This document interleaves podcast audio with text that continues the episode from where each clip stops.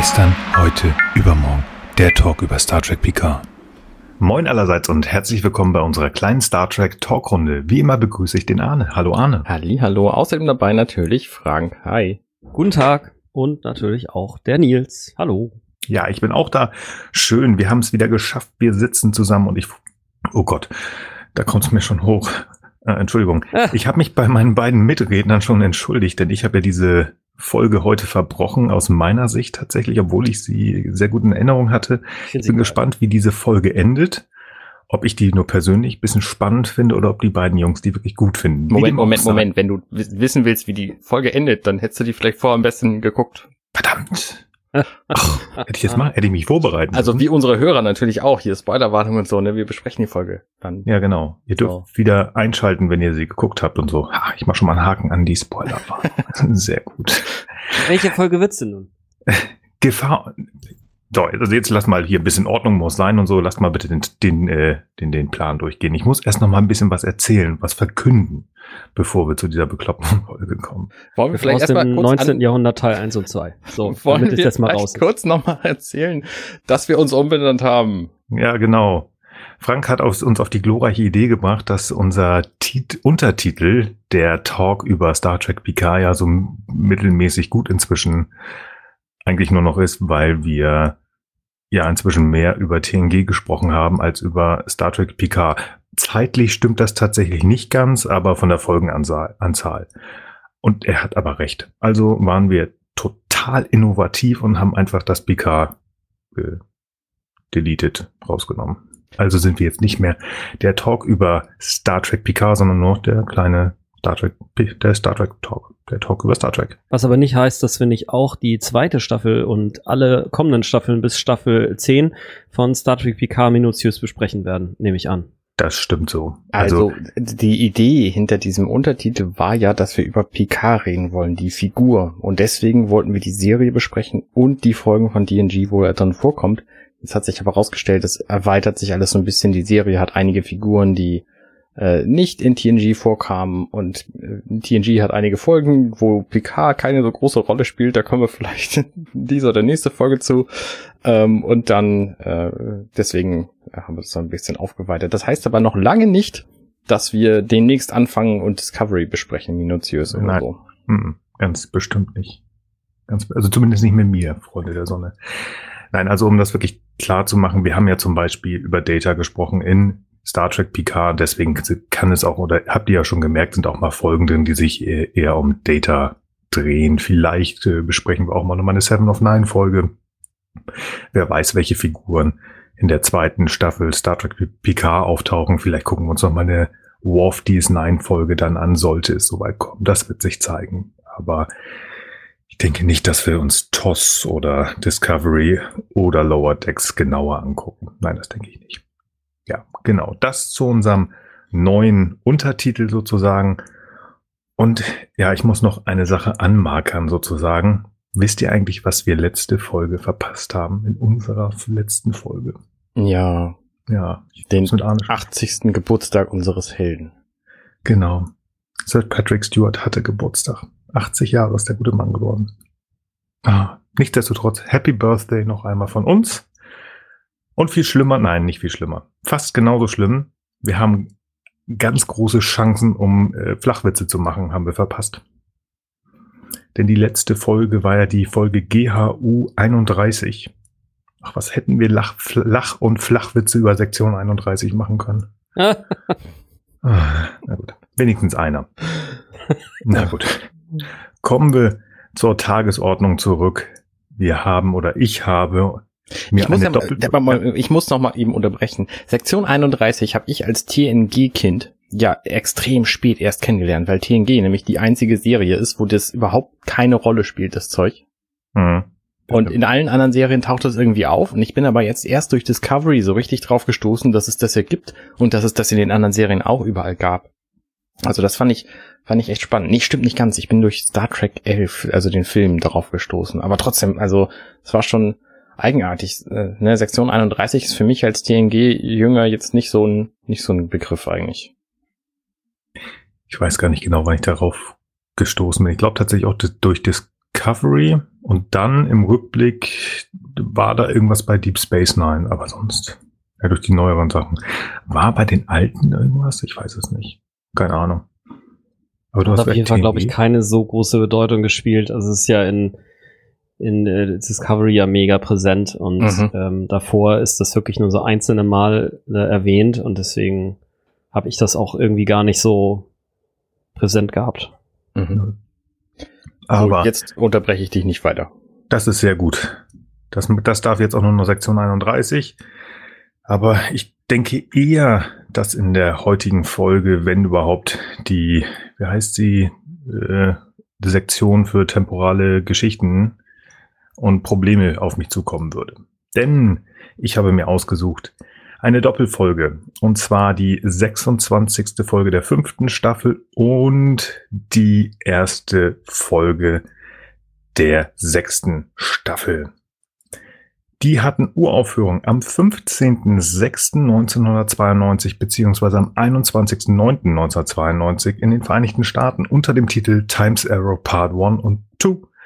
In Deutschland wurde diese Folge Gefahr aus dem 19. Jahrhundert ausgestrahlt in den Teilen 1 am 16.05.1994 und Teil 2 am 17.05.1994 gleich am darauffolgenden Tag. Eine Spoilerwarnung müssen wir diesmal nicht machen, die haben wir ja schon kurz vorher oder gerade eben eingebaut. Das heißt, ich würde direkt in die Zusammenfassung dieser Doppelfolge gehen. Teil 1.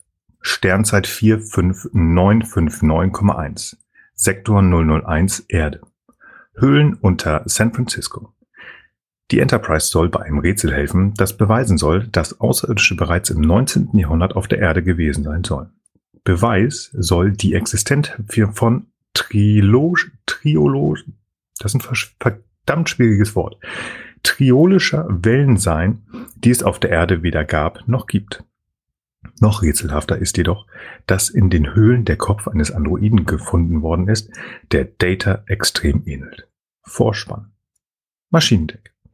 Data analysiert den Kopf und berichtet Picard und Riker, dass es sein Kopf sei und dass dieser vor 500 Jahren in der Vergangenheit seine Existenz beendet hat. Währenddessen hat sich Jordi mit den triolischen Wellen auseinandergesetzt und unter Technobubble erklärt er, dass es gestaltwandelnde Außerirdische geben muss, die auf der Erde waren und dass diese von Dividia 2 kommen müssen, weil Jordi die mikroskopische Lebensform LB1445 gefunden hat, die nur dort existiert. Picard lässt sofort Kurs dorthin, dorthin setzen. Zehn vorne. Jordi und Data unterhalten sich. Jordi findet die Situation komisch, Data freut sich darüber, dass er sterblich ist. Geinen hat wohl das Gespräch belauscht und scheint irgendwas über den Kopf zu wissen. Gang denk 8. Riker ist sauer wegen des Wissens, dass Data sterben wird. Diana muntert ihn auf. Turbolift. Data hat bemerkt, dass die Menschen um sich herum begonnen haben, sich ihm gegenüber anders zu verhalten. Riker und Troy bestätigen dies, sagen, dass das nicht gut sei aber man täte das nur, weil man Data sehr mag. Brücke. Ankunft Dividia 2. Man findet eine temporale Verzerrung auf dem Planeten. Picard schickt ein Außenteam auf den Planeten, nur Data darf nicht mit. Er versucht den Captain zu überreden, der will aber versuchen, das Schicksal zu betrügen. Dividia 2. Diana, Riker, Geordi und Worf beamen auf den Planeten. Diana spürt hunderte Menschen, die Angst haben. Riker kann niemanden sehen. Brücke. Data findet heraus, dass die temporale Verzerrung eine Abweichung von 0,004 Sekunden hat und dass man deswegen nichts finden würde. Er habe aber einen entsprechenden Phasenumkehrer verbaut und könne die Abweichung ausgleichen. Er müsse nur auf den Planeten beamen. Klar soweit. Dividia 2. Data kommt auf den Planeten und zaubert sich 0,004 Sekunden außerhalb der normalen Phase. Er ist verschwunden, kann aber berichten, dass er Wesen sehen kann, die sich ernähren und irgendwas mit einer Orphidie, also einer Schlange, machen. Daraufhin ist Data verschwunden. San Francisco 1893. Data erwacht in der Vergangenheit und versucht sich zurechtzufinden. Er findet schnell heraus, dass er im Jahr 1893 ist und das Geld eine signifikante Rolle spielt. Um dieses zu verdienen, nimmt er an einer Pokerrunde teil und gewinnt haushoch. Data nimmt sich ein Zimmer und schickt den Hotelpagen los, um Material zu organisieren. Auf der Straße schießen zwei komische Gestalten, einer mit einem Schlangenstock, mit einem taschenförmigen Phaser auf einen alten Mann, den Data vorhin kennengelernt hat. Beobachtungslounge. Picard ist zwar emotional berührt, dass Data verschwunden ist, sieht aber die Prioritäten im Fortsetzen der Mission, also ein möglicher Eingriff in die Geschichte der Menschheit durch Außerirdische. Jordi bekommt den Auftrag, eine Möglichkeit zu finden, mit den Außerirdischen zu kommunizieren. Er glaubt, das möglich zu machen und dass die gesamte TNG-Stammcrew mitkommen kann. Riker will lieber Data suchen. Und Worf hat Angst, dass sie alle in der Vergangenheit gestorben sind und zu Staub zerfallen sind. Zehn vorne. Keinen erklärt, wie man einen Zartak-Aperitif macht. Außerdem überredet sie Picard, bei, dem, bei der Außenteam-Mission teilzunehmen, indem sie impliziert, dass die beiden sich nicht kennenlernen werden, wenn er nicht mitgeht. San Francisco 1893.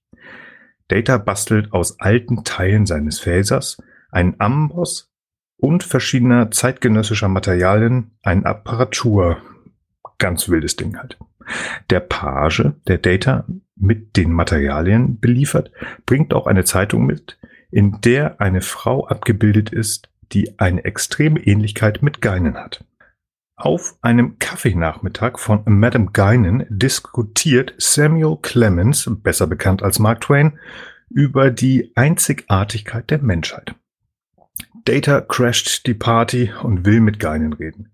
Erst als er anfängt von Raumschiffen zu reden, tut Guinan so, als würde sie ihn kennen.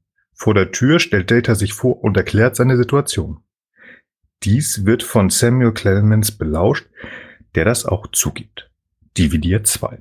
Die komplette TNG Stammcrew minus Worf ist auf Dividia 2 und Jordys Phasenverschiebedings wird aktiviert. Plötzlich ist man in einer blauen Zwischenwelt, wo weiße Aliens durch Löcher in ihren Köpfen fliegende organische Dingsies wegschnabulieren. Es erscheinen zwei neue Aliens und lassen neue kleine runde Dingsies, die sich als Essenz oder so ähnlich von Menschen herausstellen. Einer der beiden trägt eine Schlange mit sich. Die beiden verschwinden durch eine leuchtende Spalte und die Crew geht wortlos, ohne nachzudenken, einfach hinterher. Teil 2 San Francisco 1893 auf der Straße. Samuel Clemens erklärt, einem Reporter wilde Geschichten über Zeitreisen und behauptet sogar, dass derzeit Reisende in San Francisco seien. Data macht einen Spaziergang und die beiden komischen Gestalten laufen da auch rum. Leichenhalle. Crusher und Riker sind in zeitgenössischer Kleidung in der Leichenhalle und finden heraus, dass einige Menschen nicht an der Cholera, sondern daran gestorben sind, dass man ihre Neuralenergie abgezopft hat. Wohnstube der Crew. Picard erhält einen Bericht, die Crew überlegt, wie man die komischen Gestalten, also die Aliens, finden könnte. Nein, Data konnte von Jordi noch nicht kontaktiert werden. Samuel Clemens hat den Pagen Jack London bestochen, ihn in Datas Zimmer zu lassen. Clemens schnüffelt rum und deaktiviert die Apparatur, an der Data bastelt. Als Data und Geinen auftauchen, versteckt sich Clemens in Datas Schrank. Data überredet Geinen, Zugang zu den Höhlen unter San Francisco zu erhalten. Data entdeckt Clemens und versucht diesen davon zu überzeugen, dass er eine, dass er ein Franzose des 19. Jahrhunderts ist und keine Zeitreisender, der Böses über die Menschen in San Francisco bringen wird. Krankenhaus. Picard spielt an Deckenlampen herum, hinterlässt jedoch ein modernes Gerät. Dr. Crusher spielt Krankenschwester, während Troy und Jordi schräge Besucher abgeben. Sie sind in der Meinung, dass die beiden Aliens am Mord eines Patienten schuld sind. Zufälligerweise tauchen die beiden Aliens auf und wollen Crusher töten, was durch Riker verhindert wird. Die Aliens lösen sich daraufhin einfach in Luft auf. In seinem Hotelzimmer verspürt Data eine Erschütterung der Macht. Die Crew kann sich gerade noch vor einem hypermotivierten Polizisten retten und erbeutet nebenbei den Schlangenspazierstock von einem der Aliens. Die Flucht wird perfektioniert durch Data, der per Zufall mit einer Kutsche vorbeikommt und die Crew aus der Schusslinie bringt. Wohnstube der Crew. Jordi ballert einfach mal so auf den Stock, der sich unter Funken kurz in die Schlange vom Anfang, also von letzter Folge, verwandelt. Die Crew glaubt, dass die Lösung des Rätsels in irgendeinem Gerät der Aliens und natürlich in den Höhlen unter San Francisco zu finden ist. Datas Hotelzimmer. Picard und Guardian treffen sich zum ersten beziehungsweise zum zweiten Mal, je nachdem, wie man es denn sehen möchte. San Francisco 1893, die Höhlen. Jordi findet heraus, dass die Höhlen essentiell wichtig sind und für die Aliens, um überhaupt in der Zeit zu reisen. Die Lösung soll sein, die Höhlen auf Dividia 2 zu zerstören, doch bevor man versuchen kann, in die Gegenwart zu reisen, taucht Clemens auf und spielt Spielverderber. Plötzlich tauchen die Aliens auf und wollen den Stock klauen, was Data verhindern kann. Er verliert dabei aber leider seinen Kopf. Dafür öffnet sich ein Zeitreiseportal. Der männliche Aliens plus die Crew außer Picard gehen hindurch. Überraschungsgast auf der Reise ist Clemens. DVD 2. Riker ist nicht so wirklich erfreut, dass Clemens im 24. Jahrhundert ist. Dafür freut Jordi sich, dass Datas Körper in der Höhle liegt. Transporterraum 3. Clemens wird unter Beobachtung gestellt und Jordi will den 500 Jahre alten Kopf von Data auf seinen Körper schrauben, also von Data. San Francisco 1893 Höhlen. Picard kümmert sich rührend um Geinen, die bei Datas Kampf mit dem Alien etwas auf den Schädel bekommen hat. Das Gespräch zwischen den beiden zeigt, was für ein besonderes Verhältnis die beiden hatten und haben werden. Zehn vorne. Geinen will sich, also die Zukunftsgeinen, will sich nicht in die Zeit einmischen, obwohl Riker das für ganz, ganz wichtig hält. Gang 16 und Turbolift 2. Clemens ist nicht so besonders beeindruckt von der Zukunft und sieht die Föderation ebenso imperialistisch wie die Klingonen in Star Trek Discovery. Troy kann ihn aber überzeugen, dass die Menschen sich geändert haben und nun alles ganz, ganz toll ist. Labor Deck 36. Jordi hat Data wieder zusammengebaut, aber leider funktioniert Data nicht. San Francisco 1893. Die Höhlen. Bevor die weibliche Alien stirbt, sagt sie Picard, dass wenn man die Vidia 2 zerstört, man die Zeitverzerrung verstärken würde und somit die Erde in der Vergangenheit zerstört. Hm. Riker will seinen Mentor Picard wiederhaben. Er möchte in die Vergangenheit reisen, um Picard zu holen. Worf überredet Riker, dass es schlauer ist, die Höhlen zu, zu zerstören, damit die Aliens keine Menschen mehr töten. Riker willigt ein. Labor Deck 36. Jordi findet einen Eisensplitter in Datas Kopf, den Picard dort platziert hat, als er eine binäre Nachricht in Datas Hirn platziert hat. Diese besagt, dass die Höhlen auf die Vidia 2 nicht beschossen werden dürfen. Brücke. Data, der nun funktioniert, und Jordi briefen Riker, wie man das Zeitreisen unterbinden kann. Riker will vorher wieder los und den Captain holen, aber Clemens taucht auf und sagt, dass er das tun muss, weil er ja als Mark Twain noch einige Bücher schreiben muss. Er bedankt sich bei Data, der ihm die Augen geöffnet habe. San Francisco 1893 Höhlen. Clemens taucht bei Geinen und Picard auf und sagt ihm, wie er zurück auf die Enterprise kommt. Brücke. Data entdeckt, dass die Aliens auf Dividia 2 mobil machen, was Riker dazu bringt, die modifizierten Torpedos abzufeuern. Plötzlich taucht Picard auf und wird in letzter Sekunde gerettet. Zehn vorne. Endlich kennen sich Geinen und Picard so richtig. San Francisco 1893 Höhlen. Geinen wird dank Samuel Clemens gerettet und dieser erkennt, dass die Zeit ihren Weg finden wird. Fertig. Yo. Das ist ein bisschen länger gewesen. Ja, es waren ja auch zwei Folgen. Also von daher, ich finde, du hast schon er erstaunlich viel weggelassen, was ich wahrscheinlich erwähnt hätte. So, aber auch Dafür haben wir jetzt gleich nochmal ein bisschen was zu erzählen, was wir ja besprechen können. Ja. Ich finde. Ich glaube aber, der, der Grundstein der Folgen ist da in gewisser Art und Weise drin. Ich wollte halt auch keine 30 Minuten sprechen, sondern es sollte ja ein bisschen kürzer sein, wie wir mal gesagt haben. Ja, das ist verständlich. Ich weiß gar nicht, wo ich anfangen soll. ähm, ich finde, also ich finde den Anfang schon relativ eindrücklich, dass man die Enterprise, also unser Flaggschiff mal wieder, auf die Erde holt, weil ein Rätsel da ist. Das ist jetzt okay, finde ich jetzt gar nicht so unspektakulär. Aber dass man denen diese wichtige Information hier, pass mal ähm, auf, wir haben hier den Kopf von eurem zweiten Offizier gefunden, dass das einfach mal so unter den Tisch fällt. Das ist geil, ja, dass sie das erst erfahren, in dem Moment, wo sie das Ding vor sich sehen.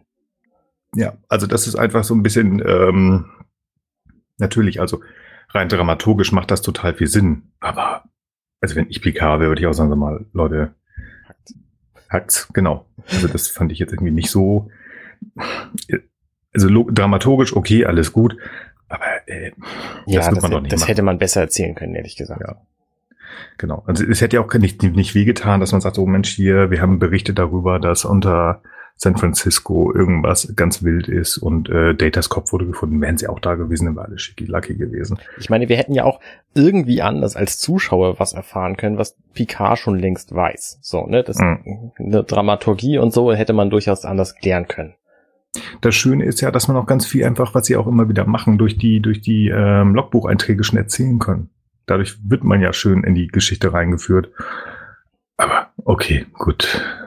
Captain's Log, wir haben einen Typen in einem grau-rosa-weißen Anzug unter der Erde gefunden und der hatte einen Kopf von Data dabei. Wir gucken uns das mal an. Mhm. so halbwegs, ja.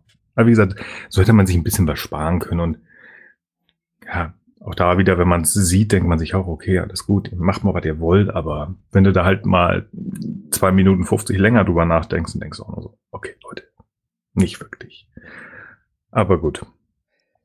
Ansonsten ähm, würde ich dann schon direkt äh, weiterspringen in, in den Maschinenraum. Ich mag den Kopf tatsächlich. Ich finde ihn auch gut. Der ist, der ist irgendwie gut gemacht. Der ist gut gemacht, wenn wir bedenken, dass wir 1992 sind. Den haben sie echt schön gemacht. Was mich so ein bisschen ärgert und das durchweg in dieser, in dieser Doppelfolge, aber mehr noch im ersten Teil. Ich habe mich gefragt, ob ich Voyager gucke. Also es ist so viel? Techno-Bubble drin. Ah, ist also das in Voyager so, mehr? Oh, wirst du noch merken. Das wirst du noch merken. Also das ist, also so wie gedrängt, wie das hier ist, also wirklich mit irgendwelchen Phasenverschiebungen und bla bla bla und hast du nicht gesehen. Also das ist schon extrem, wie ich finde. Und ähm, so wie ich das in Erinnerung habe, ist Voyager fast nur, nur so. Hm. Das ist doch deutlich mehr. Okay. Also das ähm, weiß ich nicht, äh, ob das hätte sein müssen. Es hat mich tatsächlich bisschen genervt. Und da war so der erste Zeitpunkt, wo ich dachte, buh, das habe ich nicht mehr in Erinnerung gehabt. Das überspringst du ja auch. Ne? Du hörst dir das an und denkst, okay, die reden halt irgendwas total wissenschaftlich Wertvolles. Und in Wirklichkeit ist es einfach nur Technobubble. Also, ne, ich, ich weiß nicht, ob wir über Technobubble schon mal so ausführlich gesprochen haben, aber eigentlich sind es halt Dinge, die echt sein könnten und letztlich gar keinen, gar keinen echten Hintergrund haben und möglicherweise auch gar keinen Sinn ergeben. Ähm, aber die benutzen es halt, als sei das irgendeine Methodik, irgendein Gerät schafft, irgendeine Technik, die sie einfach in dem Jahrhundert hätten. Mhm. Das, das, ist aber auch typisch für, für Star Trek, dass es halt ewig um irgendwelche Strahlen und um Teilchen und sonst was geht. Also so, ähm, ja, also selbst in biologischen Zusammenhängen spielt das da ewig eine Rolle, dass es um welche Strahlungen geht und so und ähm, mhm. naja. Ja, ich, das war nur so ein bisschen für mich, weil ich, wie gesagt, als ich diese, diese Folge im Kopf hatte, da hatte ich noch diese, dieses coole, oh, warte mal, das war dieses äh, Zeitreise-Ding, wie, ja, mit diesen komischen Außerirdischen komme ich später noch drauf. Ach ja, richtig, dann waren sie ja irgendwo im 19. Jahrhundert und mit Mark Twain und alles ganz gut und toll. Aber das hatte ich halt nicht mehr, dass da hier Phasenauflösung, Verstärker, Typ L, schieß mich tot, hast du nicht Ja, gesehen. aber das ist ein wichtiges Element. Also, ne, ich meine, Picard fragt ja zu Recht, wir wissen ja, wir kennen ja den anderen Androiden schon, der genauso aussieht wie Data. Ist es vielleicht der Kopf von Lore? Ja. Und dann sagt Data einfach, nö, weil in meinem Kopf ist ein phasenauflösender Verstärker vom Typ L und in Lores Kopf ist ein phasenauflösender Verstärker vom Typ R. Das fand ich jetzt auch nicht überflüssig, aber ich finde auch, dass die, dass man teilweise die Erklärung und die Anzahl der, welche Strahlung und welche Technik und so weiter, also teilweise finde ich, hätte man auch mal was sagen können. Die Leute machen einfach irgendwas und äh, sagen einfach hier, ich öffne jetzt diese Verzerrungsspalte mit dem so und so, aber erklären das jetzt nicht in, in Länge und ähm, ich habe das jetzt gar nicht so in Erinnerung. Also ich bin ja ein großer Voyager-Fan. Ich habe ich hab da so einzelne Folgen in Erinnerung, wo das sehr, sehr viel ist. Ähm, ja, teilweise hat es mir da irgendwie besser gefallen. Ich weiß es auch nicht. Also hier, ich fand es jetzt hier auch nicht mega zu viel, aber mich hat es auch so ein kleines bisschen gestört, weil ob das jetzt hier ilionische oder ist ja auch in der Zusammenfassung teilweise irgendwie nicht so einfach gewesen, das alles nachzuerzählen, weil das sind einfach so viele Begriffe, die einfach total nutzlos sind und ja auch nie wieder auftreten.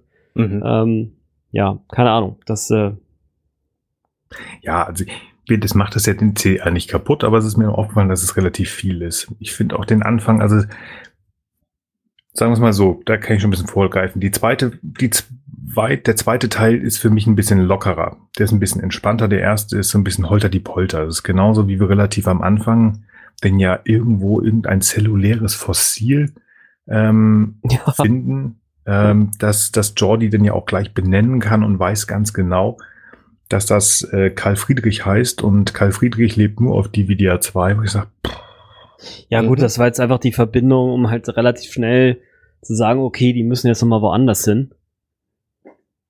Fertig. Ja, also so habe ich das jetzt verstanden. Das war eine einfache Variante, um zu sagen, ey, wir müssen mal auf diesen einen Planeten da. Wie gesagt, für mich verständlich. Ich fand es persönlich einfach nur so ein bisschen. Hm, ich hätte mir was anderes gewünscht, sagen wir so.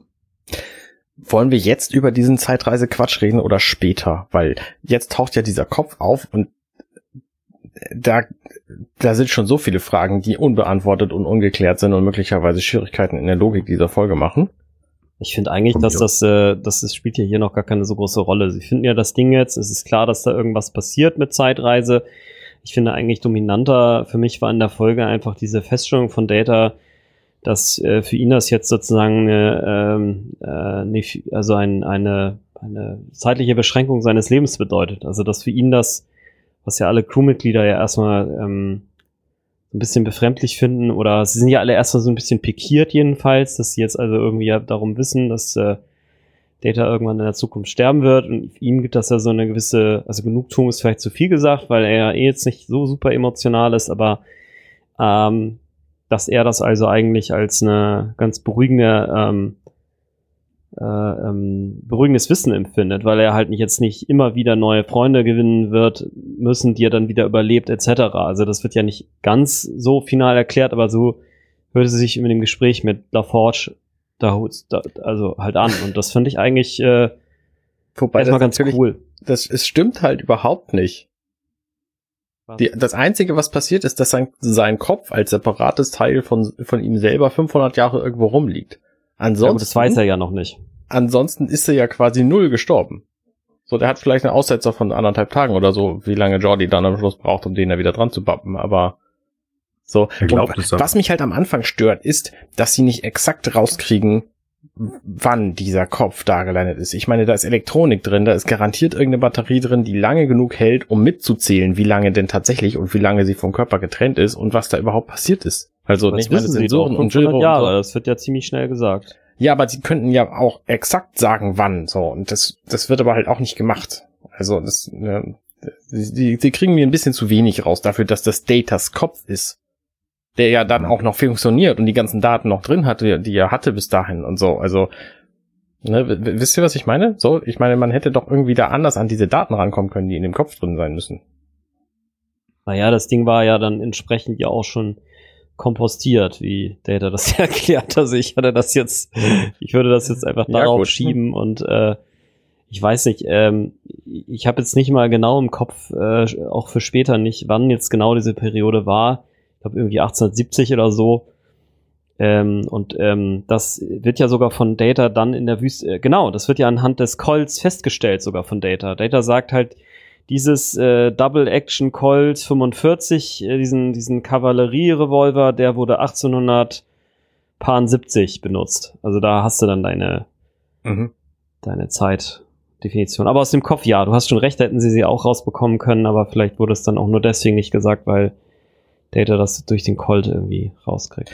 Ja, nein, ich meine nur, wenn du genau weißt, wie alt dieser Kopf ist und wie alt Datas Kopf jetzt ist, dann kannst du rechnen, wie viel Unterschied da sein muss. Wenn er also bis 1870, ab 1870 ungefähr da lag, kannst ja, ja, du auch errechnen, okay, der Data hat seinen Kopf jetzt noch, aber wahrscheinlich nicht mehr, nicht mehr acht Jahre, sondern nur noch ein paar Wochen, so oder zwei Tage oder so. Ah, das hätte man so, vorher, ja, ja, okay. Also das ist eine Information, die halt, ja. die halt fehlt, weil die hätte man halt ganz gut hier rauskriegen können. Theoretisch. Das ist, das ist richtig. So, wann er seinen Kopf verliert. Genau. Sozusagen. Stimmt. Und das wäre eigentlich auch witzig gewesen, weil dann hätte man quasi sagen können, ja hier plus minus zwei Wochen, das ist jetzt doch demnächst und nicht wie mhm. Data ja vermutet, also als eine Vermutung in den Raum stellt, es könnte in Monaten, Jahren oder Jahrhunderten nicht passieren. Und das, genau, ja. Äh, ja. Ja, ja, ja guter Punkt. Das, mhm. das ist die Information, die mir halt fehlt. Ja, ich verstehe. Ja, verstehe. Guter Punkt, guter Punkt. Ja, absolut.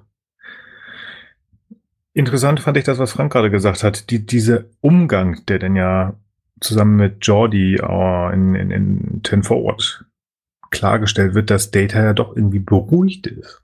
Mhm. Das, oder also ein ganz spezielles Verhältnis dazu hat, dass sie diesen Kopf gefunden haben. Und ja, im Nachhinein wird der Kopf wieder angebaut, aber auf den ersten Blick sieht es halt so aus, okay, der Kopf liegt da ähm, und nur der Kopf und kein Körper und das ist ja tendenziell erstmal, okay, der ist kaputt und das ist wie tot. Und ich finde das ganz spannend.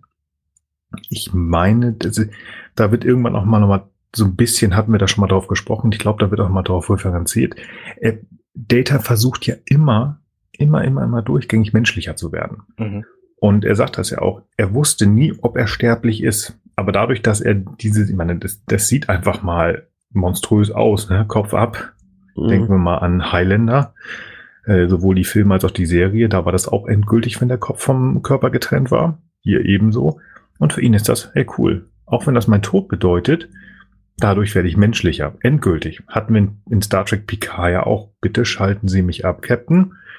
Weil ähm, es ist Zeit. Ich möchte einfach diesen letzten menschlichen Schritt gehen. Ich möchte sterben. Und das fand ich total spannend, dass, dass Jordi das nicht versteht, aber das ist so eine Entspannung für, für Data gewesen.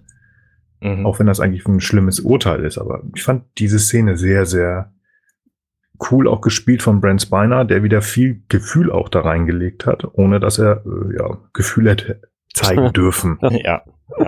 Ich finde es auch ganz schön, weil Jordi einfach nicht mit der Sprache rausrückt, was er nun eigentlich will. Und Data das einfach total platt analysiert. So, wollen Sie vielleicht darüber reden? Ja, ich möchte darüber reden. Ja. Das fand ich irgendwie nett ja. gemacht. Ja, und mir hat einfach auch gefallen, dass äh, Picard ja später dann ja auch äh, sagt, obwohl es aus seiner Sicht, also aus Datas Sicht unlogisch ist, jetzt zu versuchen, sein Schicksal zu verändern, dass er es auf jeden Fall trotzdem probieren will. Das finde ich beleuchtet ja auch nochmal die Freundschaft äh, oder das besondere Verhältnis zwischen Data und Picard, was ja dann vielleicht jetzt nicht genau dieser Moment, aber so diese Beziehung, die wird ja in, in, in Star Trek Picard ja eigentlich auch die ganze Zeit als Hintergrund benutzt. Und das finde ich halt einfach nochmal ganz cool, dass das hier auch so rauskommt. Mhm. Sehr schön. Ich glaube, danach ist eigentlich nur so ein bisschen eine Comic Relief Szene, die ich persönlich sehr, sehr cool finde im, äh, äh im Turbo Lift. Ja. Ich weiß nicht, ob ihr da was zu sagen wollt, aber es ist einfach ganz witzig so, ja. Ähm, ja, total geil. Man, man versucht irgendwie sehr vorsichtig mit Data umzugehen, ähm, aber ähm, man gibt ihm in Anführungsstrichen damit ja ein doofes Gefühl, weil man hinter seinem Rücken darüber redet, anstatt mit ihm zu reden. Und das ist hier einfach ganz niedlich auch dargestellt, so wie sie sich halt versuchen zu sagen, ja, ja, ähm, ich mag sie auch, Commander, obwohl ja. man sich irgendwie aneinander gewöhnt hat. Das ist ganz lustig. ich fand's halt mega cool, dass halt Troy, und das ist auch, finde ich mal, das fand ich auch ganz witzig, als ich die Folge von ein paar Jahren schon nochmal gesehen habe. Es ist ja wirklich super selten so, dass es so direkte Referenzen zwischen Star Trek-Folgen gibt.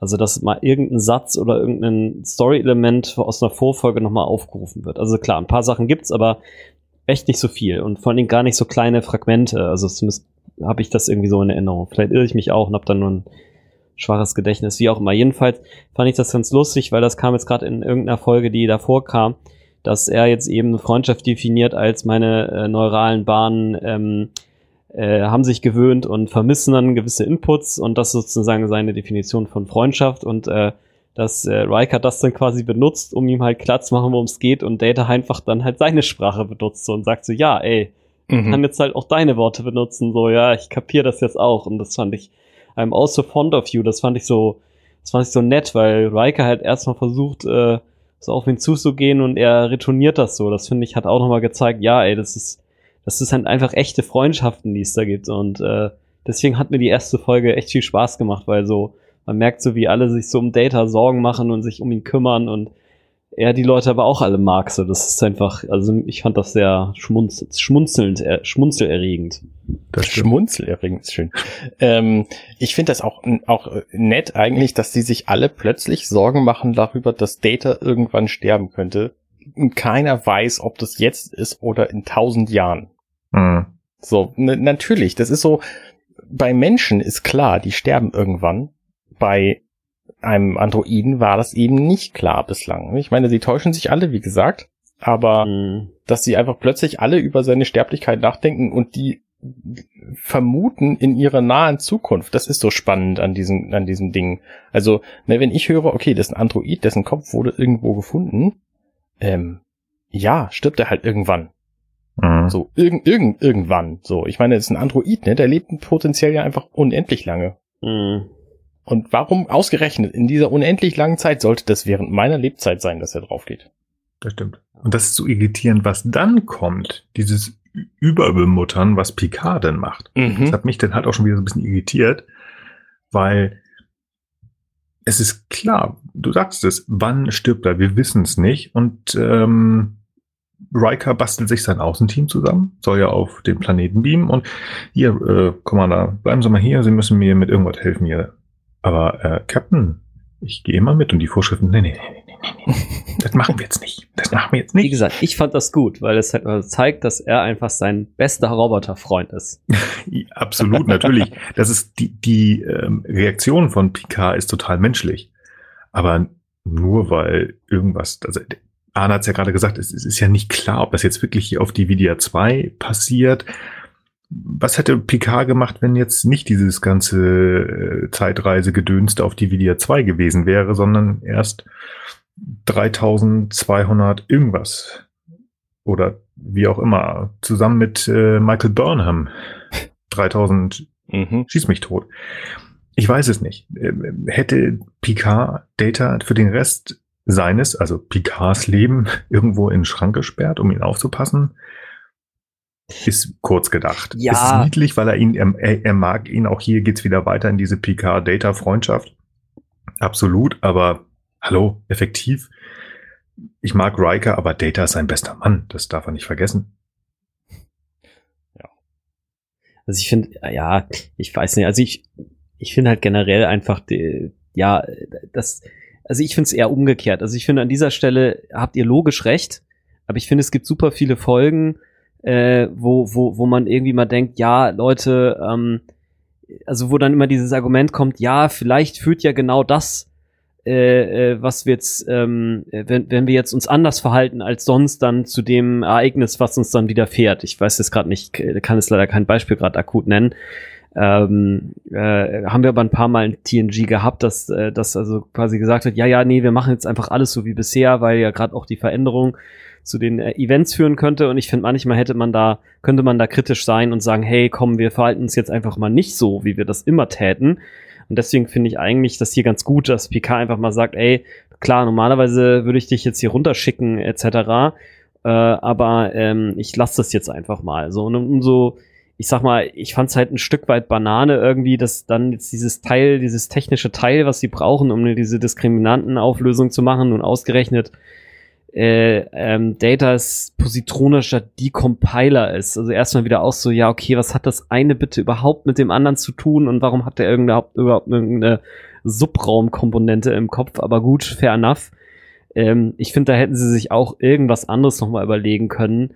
Ähm, das fand, ja, also an der Stelle fand ich irgendwie so den, den, das so ein bisschen an den Haaren herbeigezogen. Man hätte ja auch sagen können, man muss jetzt ganz schnell irgendwo Daten auslesen und interpretieren und das kann der Computer nicht und das kann nur Data oder ich weiß es auch nicht. Oder von mir aus auch eben nach einer gewissen Weile sagen, hey, erster Einsatz, da schicken wir dich jetzt nicht mit, aber am zweiten dann oder so. Ja, mhm. genau. Aber ja, meine Meinung. ja, also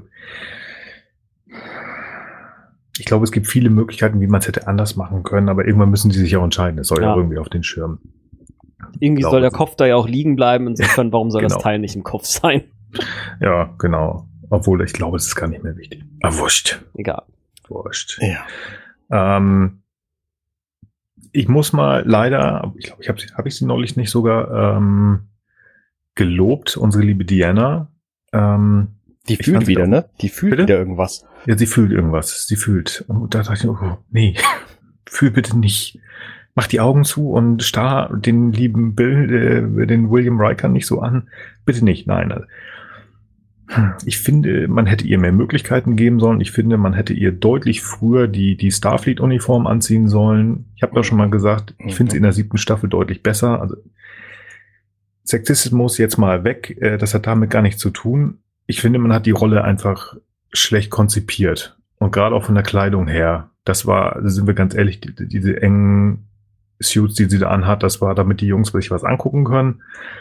Und schauspielerisch hat sie sich gerade mal in einer Staffel entwickeln dürfen. Und das war so, ich fühle was.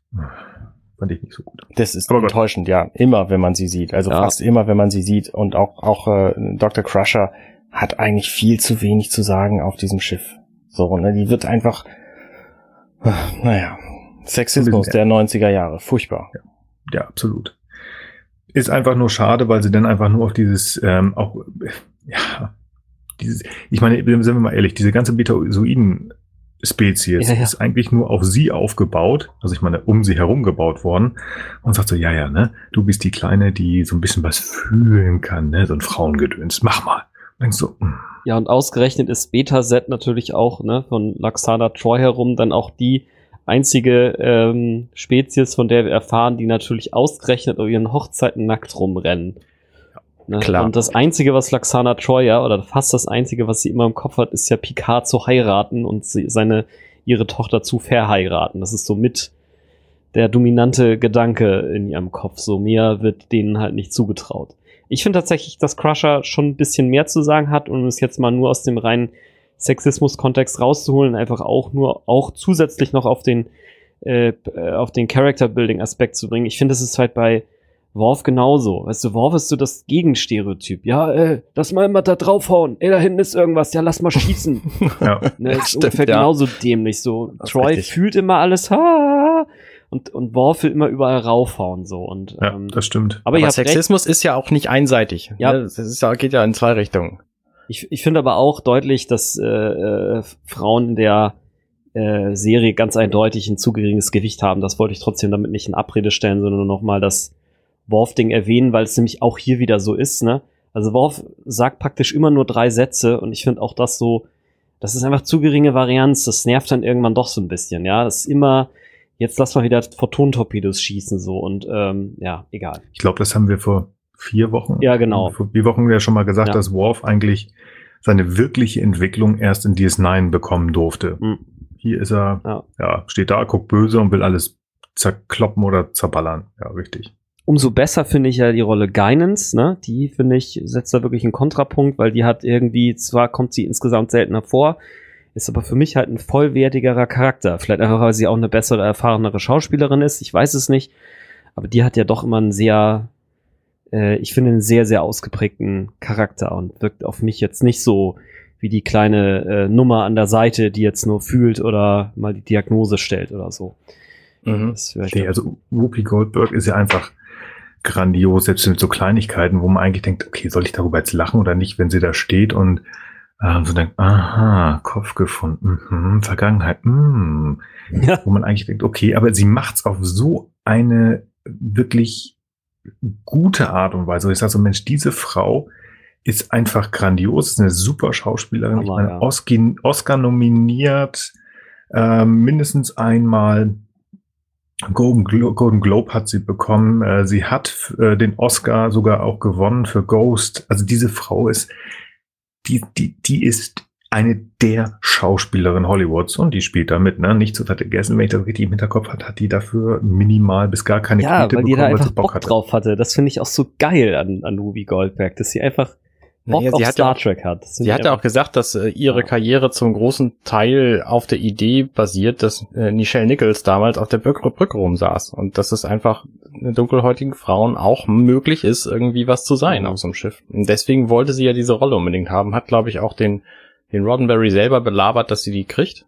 Ja. Ähm, ich erinnere mich, als ich die Serie früher geguckt habe, habe ich mich immer wahnsinnig gefreut, wenn 10 vorne gezeigt wurde und sie aufgetaucht ist.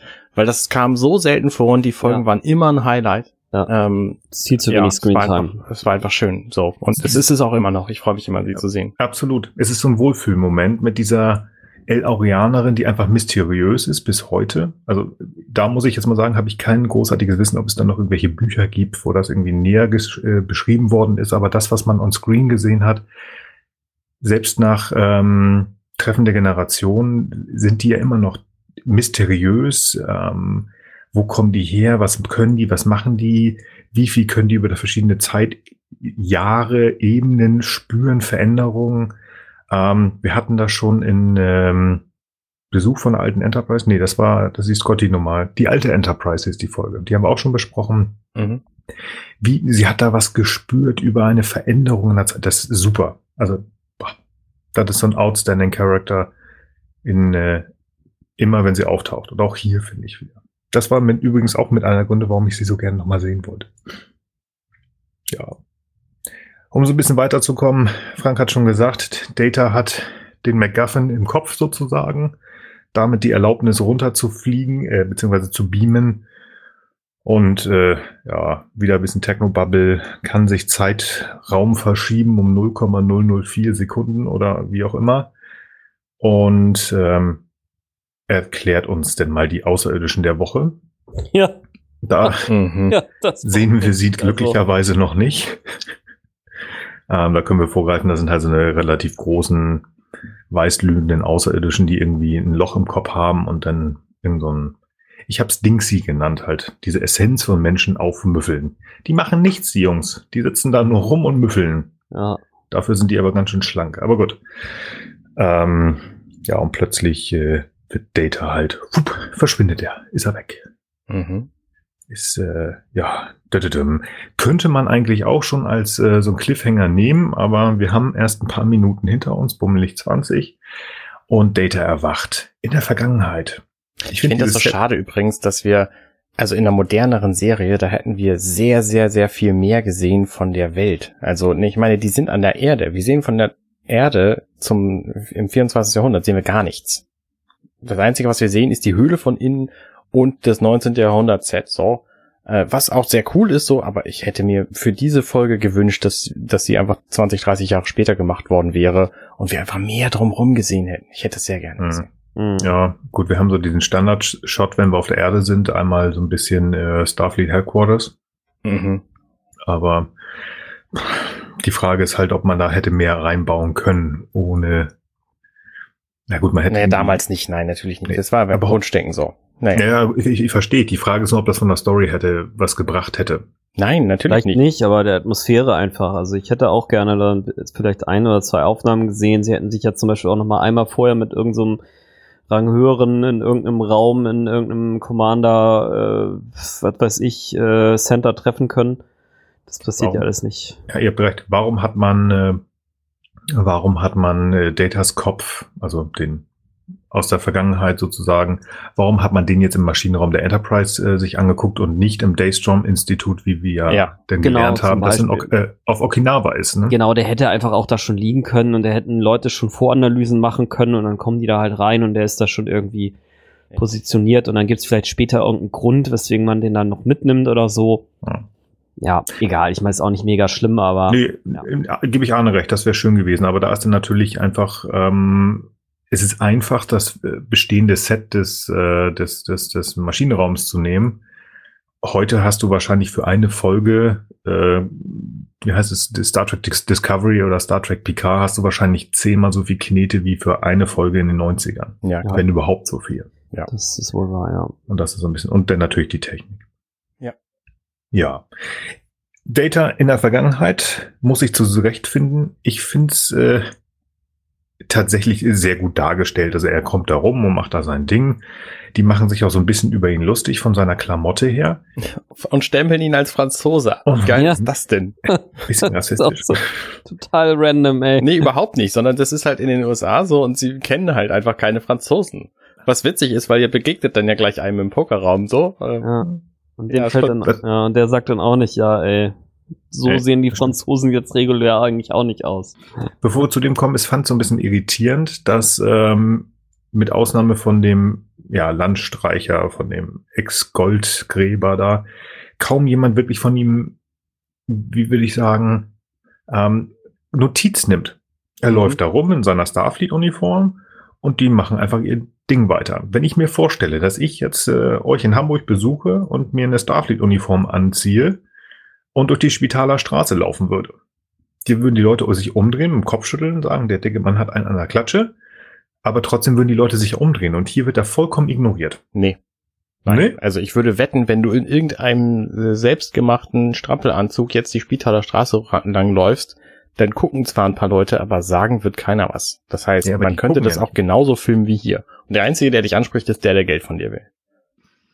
Hm. Also das überrascht mich jetzt gar nicht ansprechen nicht, aber ich hätte halt von der, von der Art und Weise, wie es gedreht wurde, ähm, hätte ich gedacht, dass mehr gucken. Aber gut, vielleicht hast du da auch recht. Aber es gehört ja natürlich auch zum Plot einfach, dass Data eigentlich nicht auffällt. Ich meine, mit seiner Hautfarbe und seiner Augenfarbe ist ja sofort die Attraktion auf die, in sämtlichen Zirkuses, die die da haben in der Zeit.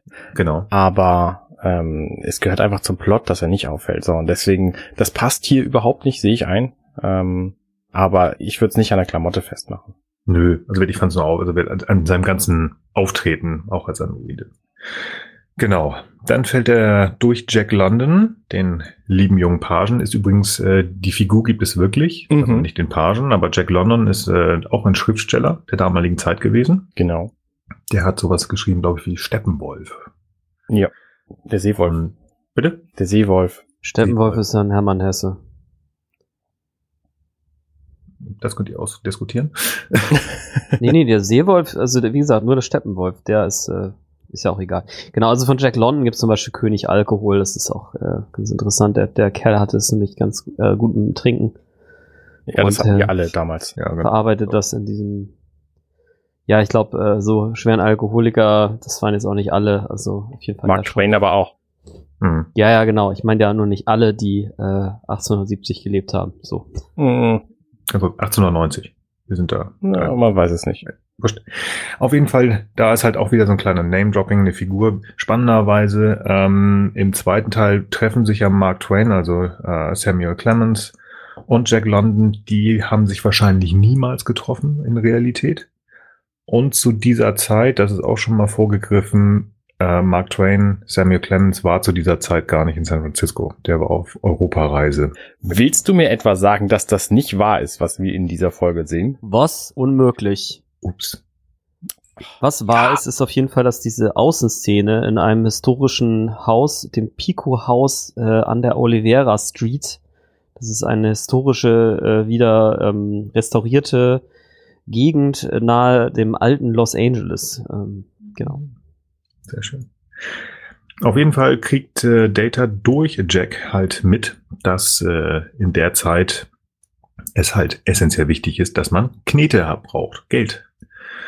Und äh, hat er natürlich nicht. Und so überlegt er sich, wie er das mitbekommt. Und durch Zufall kriegt er von einer Pokerrunde mit. Und diese Pokerrunde finde ich in zumindest einem Punkt sehr, sehr bemerkenswert, denn da ist ja auch äh, einer der Mitspieler Franzose, den haben wir schon angesprochen, mhm. der ihn ja auch für, sagt, wie, du Franzose und Data spricht Franzose, Französisch. Ach ja, okay, dann setze ich ihn das Spielen. Dieser Mensch, ich hoffe, der ist euch beiden naja, nicht aufgefallen, sondern den habt ihr wiedererkannt. Das ist nämlich ein Star Trek. Romulaner, Ducat, ne? Ein Cardassianer, genau. Cardassianer, genau, natürlich. Das ist das Gul Dukat. Ist Dukat. Das ist Mark Alaimo. Uh. Das ist Gul Dukat. Oh wow, wird, okay, tatsächlich. Ähm, ja, klar, jetzt wo du sagst, erkenne ich ihn natürlich wieder, aber ich hätte, ich habe ihn nicht erkannt. Ich habe gedacht, er kommt mir irgendwie bekannt vor, aber das, das ist mir nicht aufgefallen. Nee, genau. Das war noch mal kurz bevor er dann wirklich äh, in Star Trek komplett eingestiegen ist. Ähm, Deep Space Nine startete er ein Jahr später und dann halt immer mit seiner grauen äh, mit seinem grauen Make-up, bis er dann irgendwann sich umoperieren lässt. Ich weiß gar nicht mehr, fünfte, sechste Staffel oder wann das war. Da mögen mich die Deep Space Nine Nerds. Was macht er? War das ein Spoiler? Oh, nö. ja. Ich bin mitten, mitten, in der fünften Staffel, ich weiß noch nicht alles. Oh, ich denke, das mal. Also ich denke, das ist nur Folter, was du nicht kennst. Oh, ich, ich weiß auch gar nicht, ob es jetzt passt, aber wenn du Deep Space Nine jetzt schon ansprichst, also ich finde auch ganz spannend an dieser Doppelfolge, dass eigentlich Rick Berman und Michael Piller eigentlich vorhatten, keinen Cliffhanger an der Ende der fünften Staffel an, einzubringen. Und das jetzt aber gemacht haben, gerade weil Star Trek äh, Deep Space Nine am Horizont äh, war und man halt jetzt äh, verhindern wollte, dass quasi die ganze Aufmerksamkeit zu DS9 rüber wechselt und dass es quasi auch weiterhin äh, quasi eine Gerüchteküche um TNG gibt, deswegen hat man diese Doppelfolge, also deswegen sind wir mit dieser Doppelfolge gesegnet worden, mhm. äh, die es sonst gar nicht gegeben hätte, mit diesem krassen Cliffhanger, dass also Data möglicherweise tot ist und oder sein Kopf nur in irgendeiner äh, Kaverne, äh, also in so einer Höhle rumliegt und so weiter. Das, äh, wo du jetzt schon ja, die jetzt noch angemerkt hast, äh, wollte ich das einmal aussehen. Aufgrund von Gerüchten in der Fanbasis, dass die Leute geglaubt haben, oh, hier Deep Space Nine kommt, dann hört jetzt ja TNG auf. So, Moment, da haben wir noch was, genau. Und dann gab es auf jeden Fall die wilde Debatte darum, also es gab dann ja erstmal eine Idee, wo will man denn überhaupt diesen Time Travel spielen lassen. Dann waren die 30er im Gespräch, die 60er im Gespräch, die 90er, die dann allerdings schon an anderer Stelle, äh, nämlich in äh, Star Trek 4 ähm, verarbeitet wurden. Deswegen hat man das quasi weggelassen. Und ähm, jedenfalls ist es so, dass diese, äh, diese, diese Aufteilung mit dem Cliffhanger ähm, hat tatsächlich zu einem äh, so einem Running Joke geführt, ähm, also als als also als Rumor, als als Gerücht, dass Data ähm, zurückgeschickt äh, würde, um den Tod von John F. Kennedy zu verhindern. Und das ist wiederum ganz witzig, weil das tatsächlich ein so ein ähnlicher Plot äh, zwei Wochen bevor das originale Skript quasi angenommen wurde, ähm, tatsächlich vorgeschlagen, also also also angenommen, also im Prinzip fertiggestellt wurde, dieser Vorschlag noch äh, eingetrudelt ist. Also es hätte sogar sein können, dass das passiert, ist dann aber nicht, weil das Skript schon äh, weit genug war. Das findet man in den unauthorized äh, ähm, Logs, Captain Logs, äh, genau. Ja, das stimmt. Hätte ich auch gerne gesehen. Besonders wenn man bedenkt, dass äh, uns ja gleich noch eine Figur auftauchen wird. Der Samuel Clemens, der wiederum woanders auch eine Figur, die mit, ich sag mal, den äh, Verwirrungen der 60er, 70er, 80er, 90er Jahre in der amerikanischen ähm, Regierung zu tun hatte. Der Jerry Harden hat da ja noch jemand anders gespielt, aber da kommen wir dann gleich zu. Ähm, bevor wir wegspringen von dieser Poker-Szene, ähm, Data gibt seinen Kommunikator, wir wissen, der ist aus Gold und deswegen ist er einiges wert. Und dann äh, sagt Mark Alamo zu ihm, ich gebe dir dafür drei Dollar. Als ich das gehört habe, habe ich gedacht, Moment mal, drei Dollar, das ist ja nichts. So, aber wir müssen ja. bedenken, wir sind hier im angehenden, äh, im Ende 19. Jahrhundert. Das heißt, ich habe hier gerade so eine Seite gefunden, measuringworth.com. Mhm. Ähm, dieser Dollar hat verschiedene Möglichkeiten berechnet zu werden, was das heute wert wäre. Also der in, inflationsbereinigte Wert wäre ungefähr 28 Dollar pro, jetzt pro mhm. Dollar. Aber das könnte nicht die beste Antwort sein, steht auch direkt drunter. Es hat nämlich einen einen Einkommenswert von irgendwas zwischen 170 und 310 Dollar und einen Projektwert von 1500 Dollar. Also je nachdem, was du mit diesem Dollar anfängst, könnte der halt auch erheblich mehr wert gewesen sein damals. Und das ist schwer zu sagen, wie viel es denn nun tatsächlich ist. Also zum tatsächlichen Kaufen von Kram, ne, ist, ist auch schwer zu sagen, weil damals gab es halt ganz andere Sachen als heutzutage. Ähm, also die drei Dollar sind wahrscheinlich tatsächlich ein einigermaßen fairer Preis für das Gold, möglicherweise ein bisschen wenig, weil Data einfach keine Ahnung hat und hier überrumpelt wird. Ja, auf der anderen Seite so ganz weit, also natürlich wird der die Figur von Mark Alaimo versuchen, seinen Vorteil daraus zu ziehen. Ja. Auf der anderen Seite, er sieht ihn ja tatsächlich als Franzosen, also als als, äh, als, als Bruder, als Breur oder wie auch immer, also als, als Landsmann an. Das war das Wort, was ich gesucht habe. Und ähm, da haben wir sagen, okay, pass mal auf, kriegst ein bisschen was ich habe meinen Vorteil, du auch, hast ein bisschen Knete und dann können wir jetzt pokern. Mhm. Ich nehme dich dann aus. Also doch, das kommt ah. schon hin. Ja. Ich weiß nicht, ich glaube auch, dass äh, Data das einfach ziemlich egal war, weil er einfach wusste, dass er die jetzt dann demnächst abzieht. Ja. Was ich wiederum seltsam finde, weil, weil sonst Data ja normalerweise jetzt nicht dargestellt wird als derjenige, der gerade auch im Poker noch besonders gut ist. Richtig. Deswegen fand ich also diese Szene, ich sag mal so, als Motiv zu sagen, hier Android geht in die Vergangenheit und gewinnt im Grunde genommen mit einer für aus menschlicher Sicht äh, schwierige Tätigkeit, die für ihn aber trivial ist, halt sehr, sehr viel Geld in kurzer Zeit und kann damit alles Mögliche machen. Fand ich gerade Poker zu wählen, zwar eine nette Idee, ne, weil es irgendwie so eine lustige Interaktion gibt, aber eigentlich komisch, weil Data ja nun gerade, nicht, nicht gerade gerade, aber wir haben es ja schon ein paar Mal gesehen, dass Riker ihm sozusagen mit dem Blöffen platt macht hier mit Polaski und Co. Hatten wir ja gerade vor ein paar Folgen so. Und ja. warum er jetzt auf einmal das äh, dechiffrieren können soll, wo er ja eigentlich nach wie vor mit grundlegendem Humorprobleme hat, das hat sich mir jetzt nicht erschlossen. So. Und gerade, ich würde jetzt gerade sagen, solche, solche Hautdegen aus dem 19. Jahrhundert, die werden wahrscheinlich noch ein paar andere Bluff-Tricks kennen, als jetzt so ein paar mhm. aus äh, so, so ein paar Engineering Guys äh, aus der Zukunft. Also so jetzt zumindest mal meine äh, meine Vorurteile, ja. Ich denke, dass sie das gemacht haben, um einfach einen Wiedererkennungswert zu haben. Wir kennen Data in einer Pokerrunde und glaube nicht, dass denn jemand gedacht hat, warte mal, Moment. In Folge so und so hat Riker ähm, den lieben ähm, Data ja einfach äh, richtig fertig geblufft. Ich glaube nicht, dass die Leute da so drüber nachgedacht haben, so einfach nur Pokertisch Data passt. Ja. Weil wir lernen ja über die Zukunft noch, und dafür musste man ja teilweise noch fast 30 Jahre warten, mhm. dass Data ja selber das Bluffen noch lernt. Mhm. mhm. Spätestens in äh, Remembrance, in Gedenken, PK. Zumindest ja. in dem Traum von, ja, von ja, ja, ja. Aber es stimmt, ich, ich finde auch, man Gibt hätte da durchaus was anderes machen können. Ich meine, Data ist übermenschlich stark, das hätte er nutzen können, um Geld zu machen. Also es hätte andere Methoden gegeben, die logischer gewesen wären. Die logischer, aber wie gesagt, so ist bekannt. Ähm, es, gibt, es gibt genug ähm, Glücksspiele, die tatsächlich durch irgendwie Abzählen oder Berechnung ja. oder whatever hätten machen können. Und man hätte auch jetzt an, an dieser Stelle, finde ich, wenn man jetzt mit derselben Haltung an diese Folge rangegangen wäre, wie die Macher von ähm, Star Trek Picard an die Heist-Szene, äh, dann hätte man hier auch echt eine Reihe witziger Sachen einfach machen können, wo einfach mhm. so ein Androide in der Vergangenheit irgendwie aus äh, damaliger Sicht völlig absurde Dinge tut und äh, damit dann einfach einen Haufen Geld verdient. Das äh, wäre auch. Das wäre vielleicht sogar auch schöner gewesen, das zu sehen, als dieses bisschen Hingeprassel, was dann kommt, wie ich finde. Also man hätte die Zeit besser nutzen können, tatsächlich. Weil die Geschichte, die danach kommt, also auch sehr lange gezogen, im Hotel mit Jack London. Der ihm dann irgendwelchen Kram äh, besorgt und dann baut er da irgendeine Maschine und er. Mh. Das sind so, okay, ja, schön, aber ist auch toll, dass diese Maschine da gebaut wird, aber die wird irgendwann einmal ganz kurz, macht die da so, hier, pass mal auf, ja. ich habe deine Jungs getroffen da in der zweiten Folge, aber so viel er Zeit. Hat halt einen McGuffin gebaut. Ja, genau, wieder.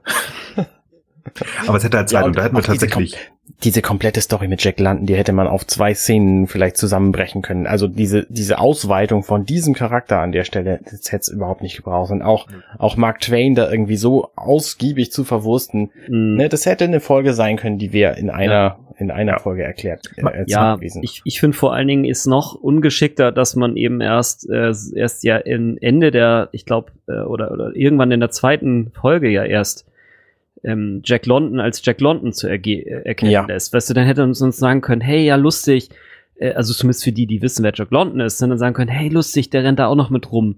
Aber dass du das dann ja auch in der Folge gar nicht weißt und dann ist dieses ganze Ding ja auch, also die zweite Folge dann ja auch erst mit einem Jahr Verzögerung gekommen. Äh, gut, okay, heute kannst du es in einem Stück sehen, aber dann weißt du es ja trotzdem auch erst in der zweiten Folge. Dann ist uns so diese Szenen, für dich eigentlich alle völlig sinnlos. Also wenn man von vornherein hätte klar machen können, dass Jack London, dann hätte man vielleicht sagen können, ja, ey, lustig, Jack London, haha, aber so ist es dann, ja, mhm. verschwendet, noch, noch weiter verschwendet. Ja, also wie das, da hätte man wirklich eher so ein, so ein paar Szenen hintereinander, wie Data sich da zurechtfindet, so ähm, zurück in die Vergangenheit mäßig oder genau. sowas ja. in der Art. Irgendwas ja. Lustiges hätte man da bringen können, aber naja. Vor allen Dingen auch diese Geschichte mit Jack London. Ich meine, man könnte mutmaßen, dass das ähm, am Anfang, also dass es während der ersten Folge noch gar nicht klar war, dass das Jack London darstellen soll und dass sie sich das erst zur zweiten Folge ausgedacht haben, weil ja, der Name erst da. So, das wäre total clever gewesen, aber der sieht einfach den Fotos, den paar, die es von Jack London gibt, einfach so ähnlich. Das muss von Anfang an bekannt gewesen sein. Das ist übrigens auch ein Kritikpunkt, den ich an diesem Mark Twain Verschnitt hier habe, dass der einfach wahnsinnig vollgekleistert mit Make-up aussieht. Warum haben sie nicht einfach irgendeinen Typen genommen, der so ein bisschen so aussieht, fertig? Ja, Warum ja. mussten sie einen Typen nehmen, der augenscheinlich völlig anders aussieht und den mit Make-up zuschmieren, bis der aussieht wie so ein wie so ein Albert Einstein slash Mark Twain slash Oscar Wilde Verschnitt. Also, ne, das sieht, sieht total unecht aus, was der an, an Make-up trägt. Also auch die Sprache. Also wenn man Jerry Harden mal im Original gehört hat ähm, und äh, ich habe auch früher schon Akte X sehr gerne im Original gesehen und auch gehört entsprechend. Jerry Harden spielt ja die äh, den ersten ja, ich wollte gerade äh, Whistleblower sagen, den ersten Informanten von äh, Fox Mulder, den Deep Throat, also die Figur heißt ja Deep Throat. Ähm, und er hat eine völlig andere Sprache und auch eine andere Stimme. Also er hat sich hier sehr versucht, der hat eine andere Stimme, ähm, die angeblich von Mark Twain gewesen sein soll. Ähm, also es gibt gar keine Tonaufnahmen von Twain selber, sondern es gibt von einem Bekannten von Twain Aufnahmen, der versucht hat, Twain nachzumachen. Und daraufhin ähm, hat Jerry Harden diese Stimme sozusagen imitieren sollen. Mhm. Und so sagt so, mh, hm, ja, also wir guter Schauspieler, aber auch da passt nicht so. Mhm. Ich gebe da recht, es wirkt so ein bisschen unfertig oder auch drüber. Ich habe auch nicht so ganz verstanden, warum diese Figur von, von Mark Twain irgendwie als Mini-Antagonist da reingeschrieben worden ist. Also ich fand ihn äh, schon, schon ein bisschen nervig, gerade wenn wir die zweite Szene, äh, die zweite Folge reingehen, wo er ja gegen die unsere Helden arbeitet. Aha. Ja. Also, warum? Also ich verbinde mit Mark Twain schöne, äh, schöne Bücher, schöne Geschichten und ich habe ihn immer als, also ich kenne den Menschen nicht, natürlich nicht, aber über die Bücher habe ich gedacht, das ist bestimmt ein total angenehmer Mensch und der wird uns da einfach als Idiot da. Als äh, Trottel, ja, auf jeden Fall, ja der sagt, ich gehe jetzt mal bei diesem Data rein, ich breche da ein. Mhm. Und das ist so, ja, hat wieder mal so einen bitteren Beigeschmack in diese Folge gebracht. Ich hätte auch gesagt, der hätte ja mindestens ein bisschen neugierig sein können. Also, dass man vielleicht in der Zeit generell vielleicht, sagen wir mal, so verkappt fremdenfeindlich ist, ein Stück weit okay. Aber gerade ein Charakter wie Mark Twain, der ja auch Autor ist, hätte man ja mindestens mal die Neugier, die hätte man ein bisschen stärker machen können, dass er dann nicht nur einmal kurz da das Gespräch von Data und Geinen äh, ähm, sich anhört und dann sofort zu der Schlussfolgerung kommt, ja, die wollen bestimmt die, die Vergangenheit, äh, unsere Zeit halt äh, vernichten, blasen, ne? sondern das finde ich auch irgendwie so ein bisschen dünn von der Story. Und noch ein anderer kleiner Aspekt ist, also ich finde, es ist schon echt, finde ich, schon mit Hintergrundwissen schwer, das alles so zuzuordnen, vor allem wenn man es das erste Mal guckt, dass man ihn dann also auch noch permanent Samuel Langhorn Clemens nennt, äh, finde ich halt auch irgendwie Quatsch dann hätte man auch gleich bei Mark Twain bleiben können, damit man auch mhm. weiß, hey, das ist hier Mark Twain, so der Typ, der auch, und dann hätte man vielleicht zur Erinnerung nochmal, hey, ja, ihr Buch so und so, damit wirklich ein paar Leute noch mehr abgeholt werden. Mhm. Bei Jack London, wie gesagt, genauso, dass, äh, dass man das irgendwie ein bisschen stärker andeutet, sondern es ist das so ein, so ein Insider-Getue und dann bleibt halt von der Folge nur noch Techno-Gebrabbel und äh, gut, die, ich finde ja die Zeitreisegeschichte auch gut, aber es, also man hätte, man kann dann einfach mehr Leuten mehr bieten. So, Punkt. Die Frage ist natürlich, und äh, das weiß ich nicht, inwieweit äh, in der Schule in Amerika amerikanische Ge Geschichte ja, Mark recht, Twain ja. äh, durchgenommen wird und die halt mhm. halt vielleicht auch wissen, ja, recht, ähm, wer das Mark Twain eigentlich Samuel Clemens ist. Das weiß ich jetzt nicht. Aber ich gebe dir da recht. Für die Deutschen, man hätte zumindest ja auch in der Übersetzung einfach. Ja, ja, oder so, genau. Ja. Also das ja, ist so ein bisschen schade, aber gut. Wie gesagt, ich das Frage, ist, äh, um mal zu einem völlig anderen Thema zu kommen. Äh, Picard geht auf, äh, geht dann nach, zum vorne. Also nach dieser Hotelszene mhm. mit Jake London und so, da geht Picard zu Geinen ins Ziel vorne und Geinen bastelt einen Drink zusammen, der eine spezielle Eigenschaft hat, nämlich der Vaporisierungspunkt, also der Moment, wo von Flüssigkeit zu Gas gewechselt wird, soll nahe an der Körpertemperatur des Trinkenden liegen, damit es im Mund dann zu Gas wird und der ganze Geschmack übertragen wird. Und wenn man das vergeigt, dann hat man nichts. Normalerweise macht Geinen immer so Dinge, die einfach ex, ex, ne, explizit stimmt nicht, die implizit irgendwas mit dieser Folge zu tun haben, in der sie sie erzählt. Mhm. Und das finde ich hier an dieser Stelle nicht. Könnt ihr mir erklären, was dieser, dieses Drinkgemische dazu sagen hat? Was hat es mit dieser Folge zu tun? Also ich, ich habe mir da wieder mal ganz was Tolles ähm, zusammengelegt. Sie versucht ihn ja, während sie hier diese diesen, diesen totalen tollen Drink da zusammenmixt, Picard zu überreden, du musst da runter, auch wenn du Captain bist. Ich meine, das interessiert ihn sonst nie, ne? Ausgerechnet hier sagt er, nee, ich bleib an Bord. Und sonst kloppt er sich fast jedes Mal mit, mit Riker. Mhm. Ich gehe mit runter. Nein, Captain, Dips. das dürfen Sie nicht. Stopp, ist nicht. Und nicht hier. Ach nö, es geht hier nur um Data und äh, dass irgendwelche Menschen in der Vergangenheit vielleicht getötet werden. Nö, nö, ich bleib mal hier. Egal. Sie versucht ihn zu überreden und sie sagt ja, wenn du nicht gehst, dann lernen wir uns nicht kennen. So ein bisschen verwurstelt, aber effektiv sagt sie das ja sogar. Und das ist es auch so nach dem Motto, sie hat da ja was drin und dann macht sie, ich weiß nicht, ob sie das sogar mit Willen falsch macht und dann ist ja der Drink weg. Und das ist einfach, wenn du nicht gehst, hat unsere Freundschaft nie stattgefunden.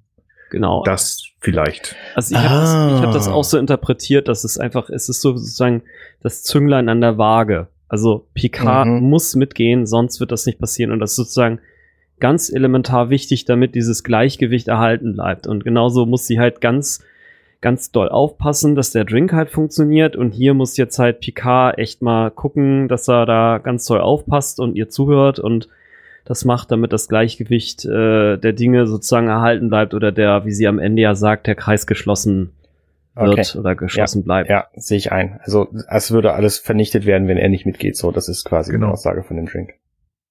Also im Rahmen dieser Freundschaft. Ja, oder das, ja. Okay. Jo.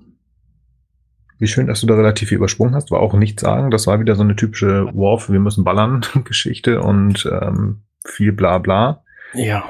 Ähm, und dann kommt wieder diese Hotelszene mit dem Pagen, wo auch einfach Quatsch ist, was los ist. Offensichtlich ja. hat Data viel Geld verdient und lässt ihn dann Dinge besorgen und dann bastelt er so eine Maschine und ähm, dann fragt er, hey, was bauen Sie da? Und dann schlägt er ihm irgendwie Geschäftsmethoden vor und es ist alles, alles irrelevant. Ja, die Quintessenz ist eigentlich, dass in der Zeitung ein Brot drin ist und äh, Data natürlich gar nichts essen muss oder will oder braucht oder was auch immer und er dann eben das Foto von Geinen in der Zeitung sieht. Wo ich mich ehrlich gesagt dann wieder an der Stelle frage, wie üblich waren bitte äh, vor allen Dingen solche Fotos in Zeitungen 1890? Vielleicht habe ich da, wie gesagt, wieder zu schwache Geschichtskenntnis, aber ja, weiß ich nicht. Doch, da würde ich jetzt mein äh, super geniales Geschichtswissen, das ich über Zurück in die Zukunft äh, gelernt habe. Also das ist ja noch mal einen Ticken früher gewesen, wenn ich mich recht entsinne. Zurück in die Zukunft Teil 3. Und da haben Marty und Doc ja auch Foto von sich gemacht. Also das ist bestimmt. In der Zeitung? Ja. Weißt du, was das sind? Das Bitte sind, das sind männliche Weiße. Hm. Ich glaube, dass so ein Foto in dieser Zeitung in dem Jahr einfach überhaupt nicht gemacht worden wäre. Okay, da hast du recht. Da hast du recht. Genau, das meinte ich auch. Also wirklich diese. Okay, also auf die Ethnie von Geinen äh, anzusprechen, ähm, in der Zeit, ja, Bullshit. Das hätte nie funktioniert. Also es ist, ich finde schön, dass sie das so einbauen, dass halt eine ähm, eine farbige Frau ähm, dort äh, ein, ein, auch einen sehr hohen äh, gesellschaftlichen Stand ganz offensichtlich hat. Ja, ja. Finde ich sehr schön. Aber da gebe ich euch recht. Schön, ähm, aber falsch. Also falsch nicht, sondern leider. total richtig, aber falsch dargestellt. Ja. Ja, ich habe hier übrigens gerade mal nebenher gegoogelt. Also ich finde hier zum Beispiel eine alte Zeitung 19, 1890 illustriertes Sonntagsblatt. Und da ist dann irgend so ein Politiker und das ist äh, ziemlich sicher eher eine Zeichnung als, äh, okay. als ein Foto. Da ist es auch ein Foto, aber es ist auf jeden Fall echt deutlich anders von der Machart und Qualität, als was wir da sehen. Aber egal, es ist wirklich ja. auch nicht so wichtig, aber ich wollte es äh, einfach nichtsdestoweniger. Ja, gesagt, ist auch schön. Also wie gesagt, das ist ähm, eine lange Szene, die vielleicht auch witzig mit dieser ganzen Amboss-Nummer ist, ab, ab, ab, ab, aber es geht um das Foto. ja, das Amboss-Ding, dass er dann noch erstmal so tut, ah ja, ich habe mich überanstrengt. Dunk. ja, das ist echt schon witzig. Ich finde es auch clever, dass er, äh, als der, der Page dann kommt und fragt, hey, das ist, das ist voll die geile Maschine und was machen Sie denn da? Und der fragt einfach geschickt zurück, was glauben Sie denn, was ich hier mache? So, ja, Sie bauen einen Motor. Ja, ich baue einen Motor. So, das fand, also ne, da ist schon ein bisschen was drin in dieser Szene. Es ist nicht komplett Humbug, ja, stimmt, aber, ja. aber es ist, es ist halt lustig und, aber es bringt uns leider nicht so richtig viel weiter. Besonders lustig ist ja dann auch die nächste Szene, wo dann Mark Twain sich im Prinzip laut im Salon mit äh, Geinen über die Möglichkeit anderer Welten und über die Dauer der Existenz der Erde unterhält und die Stellung der Menschheit im Kosmos. Mhm. Also eigentlich haben wir hier schon zwei Aneinanderreihungen von Szenen, die zwar sinnlos sind und vielleicht auch ein bisschen zu lang, aber irgendwie auch ganz witzig. Ja. Ich finde es halt nur witzig und ähm, ich weiß nicht, ob euch das auch Er erzählt ja so ein bisschen so die, Allein die, die Alleinstellung der Menschen und wie toll wir doch sind und tüt, tüt, tüt. Und sie erzählt das, ja, ja, Mr. Clemens, Sie haben ja schon recht. Und eigentlich müsste sie auch innerlich nur grinsen, mm. weil sie ja ähm, Urlaub von ihrem Vater macht, wenn ich das mal irgendwo witzeshalber gelesen habe. Und ähm, ja, sie kommt halt nicht von der Erde, ne? Dann ja. muss doch eigentlich spaßig sein, da ihnen also sich zusammenzureißen, so nach dem, wenn du wüsstest, mhm. wenn die Borg denn irgendwann mal kommen. Ja, aber Vorstellung der Figuren, ähm, ich auch da schon, also ich fand so diese Art und Weise von, also wir die Schauspielerei brauchen nicht sagen, das ist okay, aber ich fand es einfach schade, dass dieser ähm, die, dieser Mensch, der uns Mark, äh, der uns, Mark Twain wollte ich sagen, den hat er uns auch geschenkt, aber Tom Sawyer geschenkt hat, so ein Abenteurer, der irgendwie erinnert mich so im Nachhinein jetzt so ein bisschen an so einen Verschwörungstheoretiker, der ja. rumläuft. Mhm. Also ich möchte ihn noch nicht mit einem äh, Herrn Hildmann vergleichen, aber so ein bisschen schon, wo du sagst so, oh, geh doch einfach noch raus. Wobei, wie jetzt, du meinst jetzt wegen seiner äh, Spekulation über die Erde etc.? Ja. Also das, das fand ich jetzt ein bisschen, das fand ich tatsächlich ganz okay, weil er ja versucht, so im Rahmen dessen, des wissenschaftlichen Diskurses, dem es ja durchaus auch gab, ähm, quasi dieser versucht, Position zu beziehen. Und ich finde eigentlich eine relativ moderne Sichtweise ja auch ähm, äh, verlauten lässt, indem er halt sagt, ja, ähm, ob man nun die Menschheit mit einem Juwel vergleichen könne, da äh, würde man ja am besten ihn nicht fragen, denn da käme man dann sonst nicht drauf. Ähm, und, und äh, äh, also ich hatte schon den Eindruck, dass er da eigentlich noch, sagen wir mal, in einem im aktuellen wissenschaftlichen Diskurs, den es damals gab, eine einigermaßen lautere Position äh, einnimmt. Das wird dann später total äh, dadurch konterkariert, dass er dann ja anfängt, die ganze Zeit zu reden, äh, ihr aus der Zukunft, ihr wollt hier alles kaputt machen. Da ist er für mich dann auf jeden Fall der Verschwörungstheoretiker. Ja. ja. Ist halt, mhm. vielleicht habe ich das auch schon so ein bisschen miteinander verwoben, aber das ja, du hast recht, wahrscheinlich eher so im zweiten Teil, wo er mir wirklich auf den Nerven geht. Total, ja. Auf jeden Fall kommt denn ja Data rein, der auch in einer eigentlich äh, sehr humor humoristischen Art und Weise, ähm, ja, ich möchte zu nennen. Und wer sind Sie? Ich bin Data. Wir kennen uns, aber mhm. Sie stehen nicht auf der Liste. Ja. Ich rufe die Polizei. Ja, machen Sie das. Ich gehe mal weiter. Ja, das ist so geil. Das ist äh, wieder, also fand ich sehr amüsant zu sehen und einfach nur, ich habe meinen Auftrag rein, aber trotzdem, ach, es war niedlich, es war niedlich zu sehen. Auch dieses, ich bin ein Freund von Madame Geinen. Ja, ja, Madame Geinen hat viele Freunde. Mhm. Das war einfach, die hat Spaß gemacht zu gucken. Ja. Ähm, Geinens Reaktion, super. Ich finde also sie eigenartig, ehrlich gesagt. Findest du? Ja, finde ich. Weil sie von Zeitreisen und so zu diesem Zeitpunkt wahrscheinlich noch nicht so viel wusste und trotzdem äh, lässt sie sich dann kurz einen Moment bitten und springt dann aber drauf an und das überrascht mich schon. Äh, sie springt ja darauf an, als er das Wort Raumschiff nennt. Starship. Ja, okay, stimmt. Mhm. Und das muss sie erkennen, weil so anders kann sie nicht auf die Erde gekommen sein. Mhm. Sie ist El-Aurianerin, wie sollte ich, sie wird nicht plötzlich einfach, also, um die Erde des 18. Äh, oder beziehungsweise des 19. Jahrhundert, 1893, gab es ja schon die Hochkultur der Romulaner, der mhm, Vulkanier okay. und wahrscheinlich auch der El-Aurianer, die einfach gesagt haben, boah, ich mache jetzt mal 14 Jahre Urlaub auf der Erde. Mach ich halt, was geht. Mhm. Bock drauf. Deswegen fand ich das eigentlich diese, erstmal diese Verwirrung um diesen Typen, der sie kennt und so, aha, der erzählt erstmal wirr, würdest du auch, aber als er dann hat dieses Wort Raumschiff sagt, okay, das ist wirklich was, was sie kennt. Ja, okay.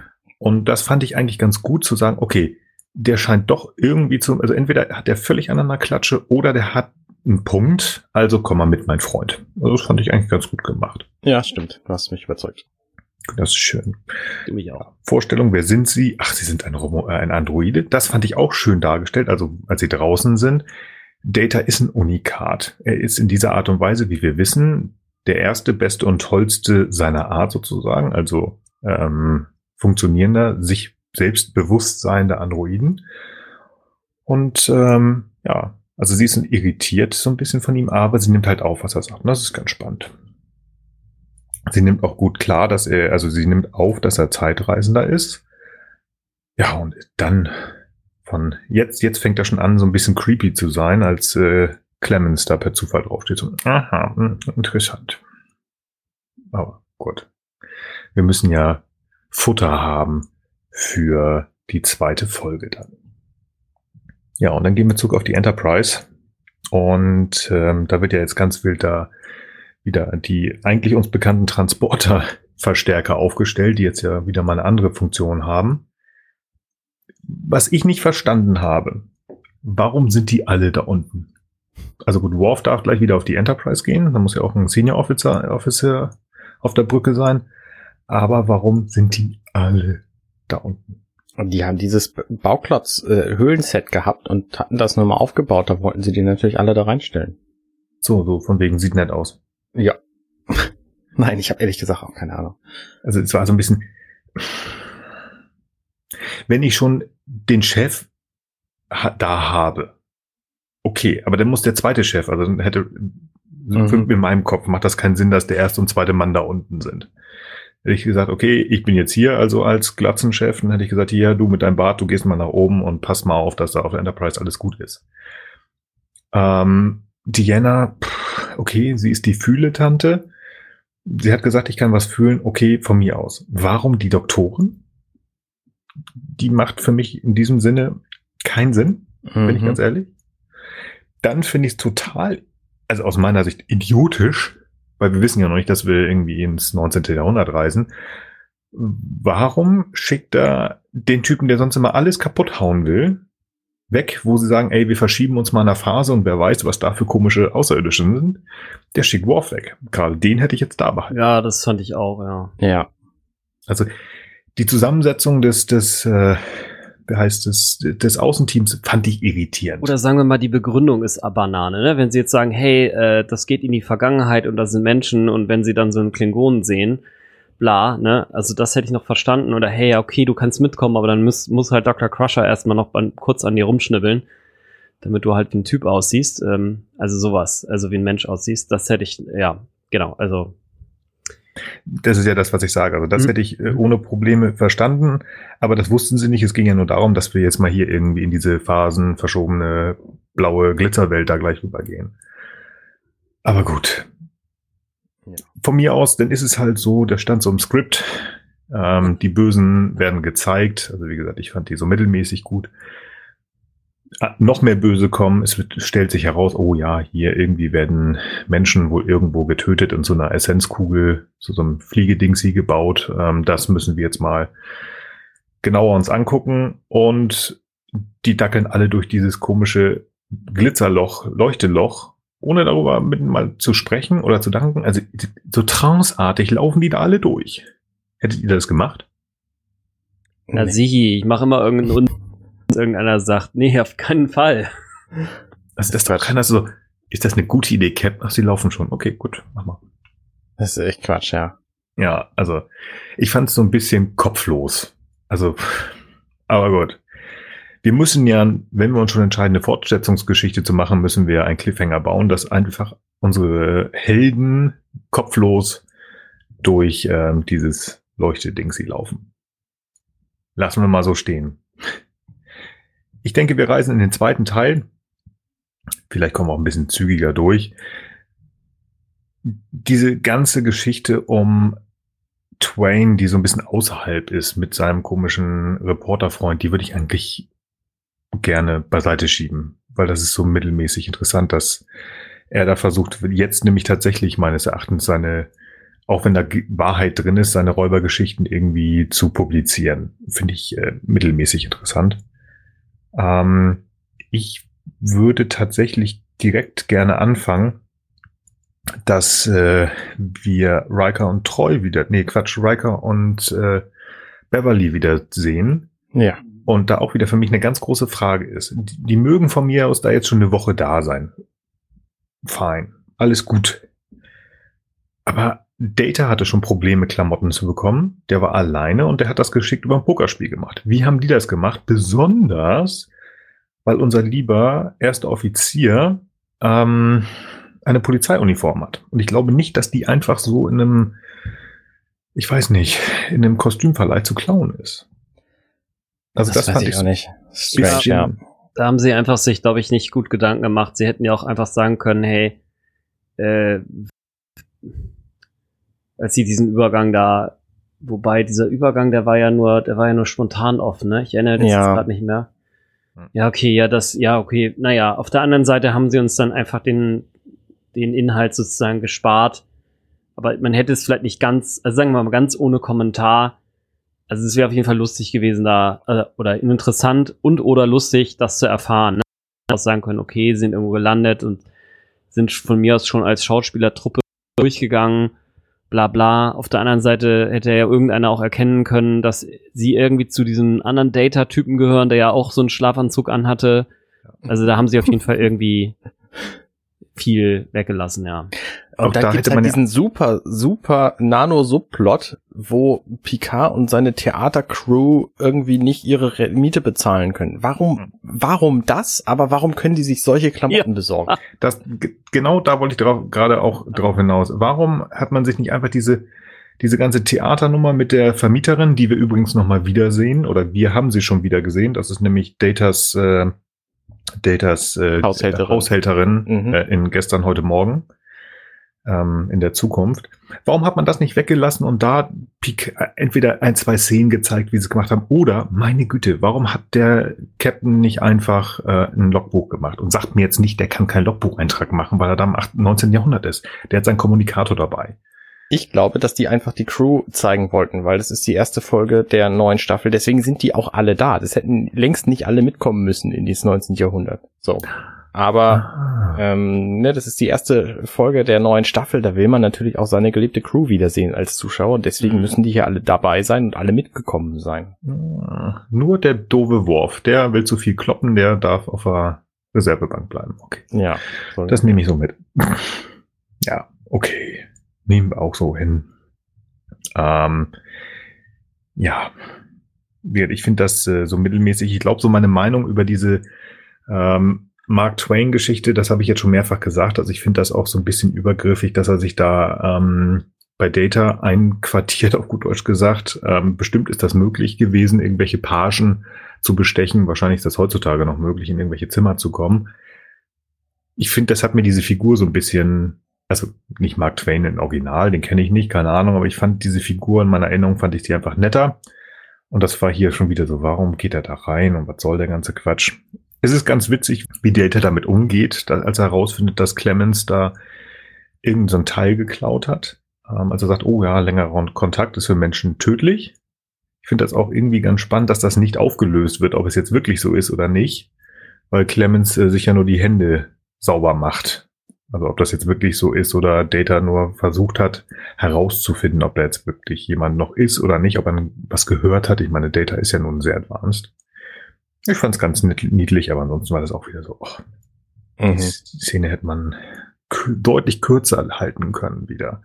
Ich muss schon fast sagen, also alles in diesem Hotel oder was mit dem Hotel zu, zu tun hat, hat insgesamt so viel Zeit bekommen, die man deutlich kurzer hätte darstellen können, wie ich finde. Ja. ja. Krankenhaus. Wollen wir schon ins Krankenhaus gehen? Ich finde die Idee ja ganz clever, dass sie einen Großteil der Tode, die Cholera verursacht haben soll, geschichtlich, ähm, jetzt diesen Aliens anlassen. Das finde ich ist eine witzige Idee. Ja. Ja. Pff.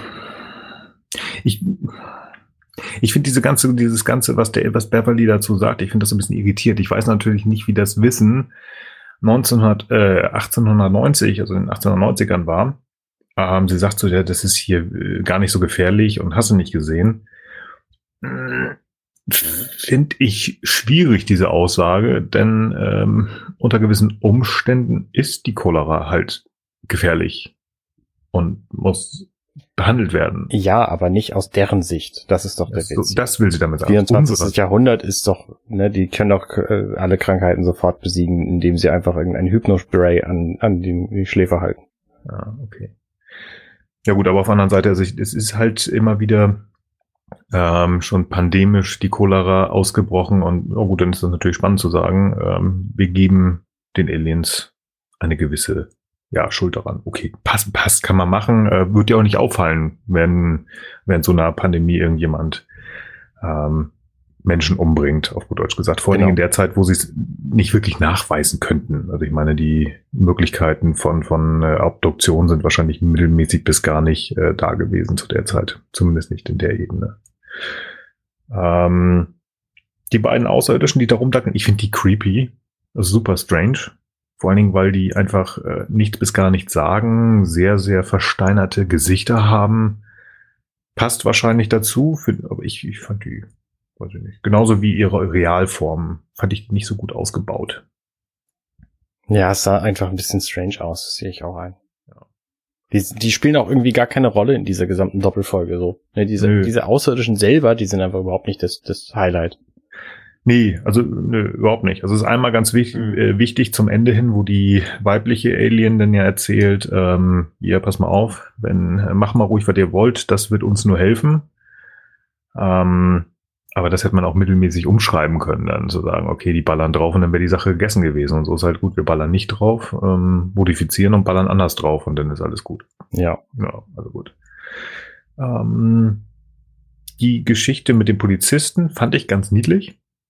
Das ist so eine typische ähm, Cop-Szene, die man eigentlich auch in einem, in einem 90er-Jahre-Film, ah, ich bin hier gerade erst zuversetzt worden. Ach so, aber ich kenne die da oder ich kenne da jemanden. War ganz niedlich ähm, und ganz schön gespielt, aber hätte es jetzt auch nicht gebraucht.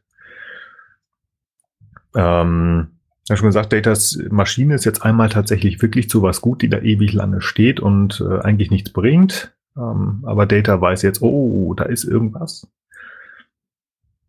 Ich, äh, ich habe mal eine Frage. Und zwar, wenn wir wieder in der Wohnung der Crew sind, dann sind sie alle wieder ver vereinigt, ja. freuen sich mittelmäßig bis gar nicht. Aber sie haben ja Beute gemacht bei den Aliens. Und haben sie diesen komischen Stock genommen. Und wie gesagt, ich bin heute der große Fragensteller mal wieder. Würdet ihr auf einen Stock, den irgendwelche Aliens mitgebracht haben, einfach mal so mit dem Phaser draufballern? Ja, ja, Gut. klar. Danke. Also in dem, in dem Universum, wo ich einfach in so eine weiße Lichtwand reinrenne, da mache ich das auch. Ah, ja, okay, gut. Ich, ich vergaß, natürlich. Wo man kopflos handelt, kann man noch weiter kopflos handeln. Wenn eins und eins fünf ist, dann ist der ganze Rest auch Quatsch. Ja, dann ist äh, Sahnetorte.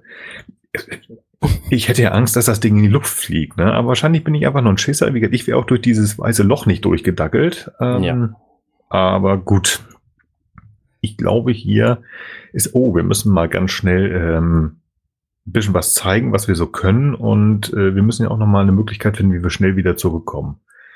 Witzig ist, dass sie da alle mit den Tricordern rumstehen und äh, alle. Ich wusste gar nicht, dass äh, das nicht einen Tricorder alleine geschafft hätte. Aber gut. Whatever. Ich finde tatsächlich die, den Übergang dieser echten Schlange zu der, zu der Fake-Schlange im Stock, den finde ich tatsächlich ganz nett gemacht. Also das sieht ganz gut aus.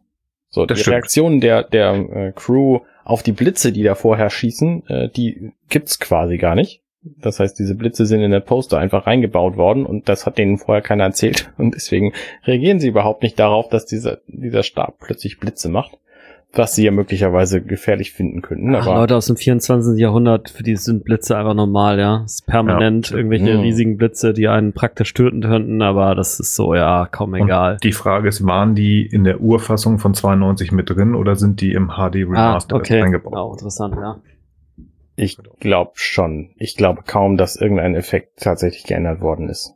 Ich habe auch noch mal eine andere Frage. Also, was soll das überhaupt mit der Schlange und den anderen und überhaupt? Also, ich habe überhaupt nicht verstanden, warum das, das, warum ist das alles, das, und dann saßen ja die davor eigentlich um so ein Ding rum und da kam dann auch wieder Energie raus und, und dann ist da diese Schlange. Das ist so komplett random.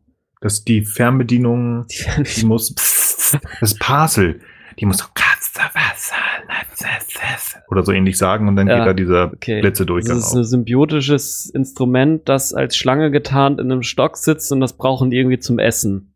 Mhm. Das ist im Prinzip eine Gabel, ja? Also eine etwas kompliziertere mhm. Gabel. Ja, vielleicht. Okay. Hm, nicht schlecht, ja. ja. Dann kommt wieder so eine ganz tolle ähm, Vermieterin-Szene. Haha, wild gelacht. Sie sind diejenige, die wir suchen. Mhm. Sehr schade danach das Kennenlernen von Picard und Geinen. Das sind vielleicht zwei, drei Sekunden. Sie fragt nur so, kennen wir uns? Ja, ich kenne sie. Und zack. Das finde ich so schade. Einfach diese, das ist so eine ganz, ganz gemütliche Szene, die ich finde, wo man einfach sagt, so, das ist kein Knister in der Luft, weil die beiden haben ja keine Liebesbeziehung. Die haben sie nicht. Aber die haben eine ganz spezielle, besondere Beziehung zueinander. Und ich finde, da aus diesem Moment hätte man mehr rausziehen können, außer eins, ach, kennen Sie mich? Ja, ich kenne Sie. Hm, cool. Fertig. Und dann wieder ewig lange, wie Clemens da sinniert und ähm, sagt hier, das ist alles ganz komisch und kommen Sie mal und ähm, dann habe ich hier ganz große Neu News für Sie. ich sagte, da hätte man einfach ein bisschen mehr draus machen können. Ich weiß nicht, wie wird. Ich bin, ich bin kein Autor, obwohl ich habe mal versucht, ein Buch zu schreiben, fällt mir ein, mit jemandem, der auch diesen Podcast macht, nicht Arne, da war mal was. Ähm, ich, ich weiß es nicht, aber ich hätte es mir gewünscht. Ich hätte es mir gewünscht, da mehr zu haben, weil das ist eigentlich das, was ich gerne gesehen hätte. Nicht irgendwie diese Nebenhandlung um, um Clemens und irgendwelche komischen ähm, wortlosen Aliens, sondern das wäre cool gewesen. Ja. Ah, aber gut. Ich habe es nicht gekriegt. So ein Ärger. Dann müssen wir aber tatsächlich so langsam mal wieder dafür sorgen, dass wir in die Zukunft kommen. Wir sind im Keller, also in den Höhlen. Und äh, durch irgendwelche molekularen Polarisationen ist die ganz wichtig, was diese komische Zeitreise-Gedöns an, äh, angeht. Also Technobubble-Erklärung. Ähm, irgendwas hat das damit zu tun und man entdeckt oder erfindet sich relativ schnell, wenn man diese Höhle, die an, äh, ganz offensichtlich ein Kontrollmechanismus sein soll, äh, wenn wir die platt machen, dann wird alles gut. Ja. Also muss man jetzt nur noch mal schnell einen Weg finden, um wieder nach Hause zu kommen. Das soll ja die Schlange sein. Jordi weiß auch ganz äh, sofort, die muss ich so und so einstellen. Also mein Phaser, beballern wir die alle und dann kann ich nach Hause. Okay. Ähm, warum macht ihr das erst jetzt? Ähm, äh, ja. Also in dieser Höhle, wenn ich es richtig verstanden habe, gibt es in dieser Höhle irgendeine Animo, Animal, A, Animalische, ja. Nee, A, Ni, Ma, nee, wie heißt denn das? Animosität? An, Anomalie wollte ich sagen, sorry. Anomalie. Eine Anomalie. das war mir. Mhm. Ähm, und ich glaube, deswegen funktioniert es nur in dieser Höhle. Deswegen konnten sie das nicht vorher auch schon in dem Theaterstudio machen, da äh, in, dem, in dem Hotelzimmer. Ähm, also okay. das glaube ich ist dafür die der versucht das logisch zu. Und damit der Kopf am Ende auch da unten liegen bleibt. Ja, natürlich. Ja. Deswegen stimmt, ich habe ja eigentlich gerade selber gesagt, habe nicht drüber nachgedacht, die, die Höhle ist so eine Art Kontrollorgan. Okay, ja.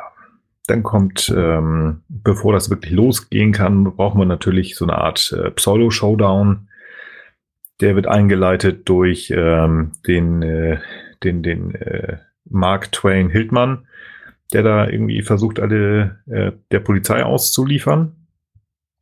Ähm, die beiden Außerirdischen tauchen auf und wildes Handgemenge. Die Zeit findet ihre Bahn wieder. Data wird kaputt gehauen, sozusagen durch einen großen Blitz. Der Kopf liegt da. Mhm. Ähm, und äh, wir haben so eine Art Wiederholung ähm, einer der Außerirdischen ist, also die Außerirdische ist außer Gefecht gesetzt. Der andere sagt, oh, hier, Frauchen, du kannst mal hier bleiben, wo wir da bei Sexismus sind. Die Frau wird nicht gerettet. Er ähm, läuft durch diesen wilden äh, Glitzerkreis da, dieses Pseudo-Sterntor und äh, fast alle rennen hinterher, also diesmal aber auf Befehl von Picard, hier geht er hinterher. Und äh, in einem perfekten Stunt läuft dann auch noch äh, Mark Twain hinterher.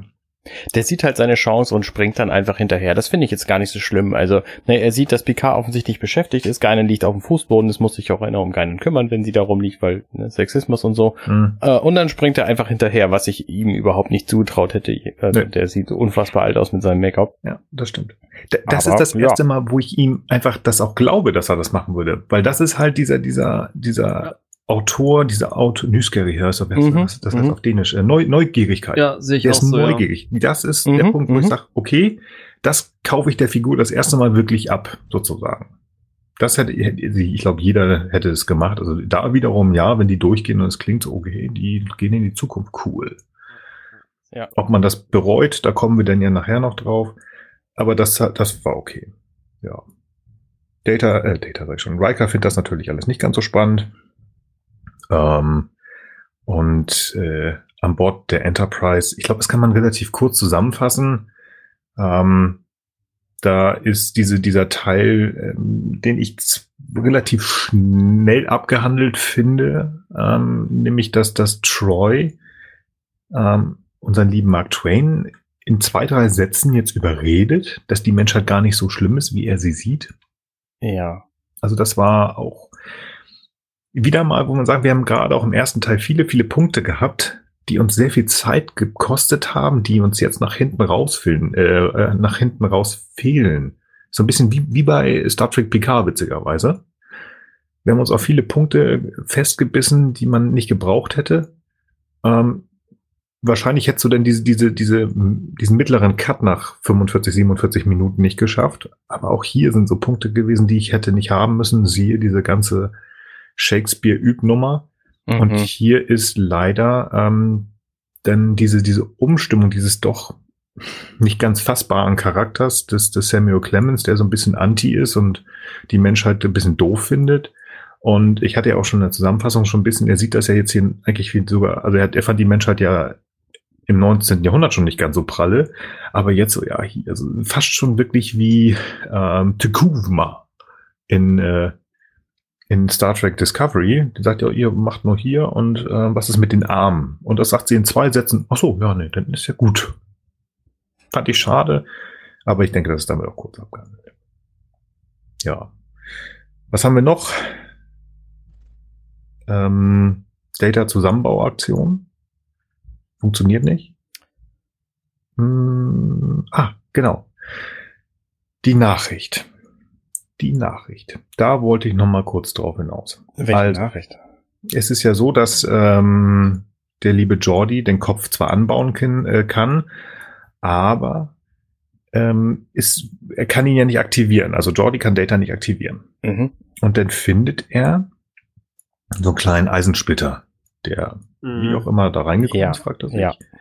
Ähm, aber ganz offensichtlich ähm, ja die Aktivierung von Data verhindert. So habe ich das verstanden. Aber der Splitter wurde ja noch für, für, was ganz anderes gebraucht.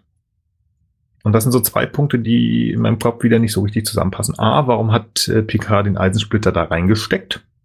Ja. Ähm, das hätte es nicht gebraucht, außer dass wir Zeit ähm, verbrauchen sozusagen, um diesen Fehler zu finden.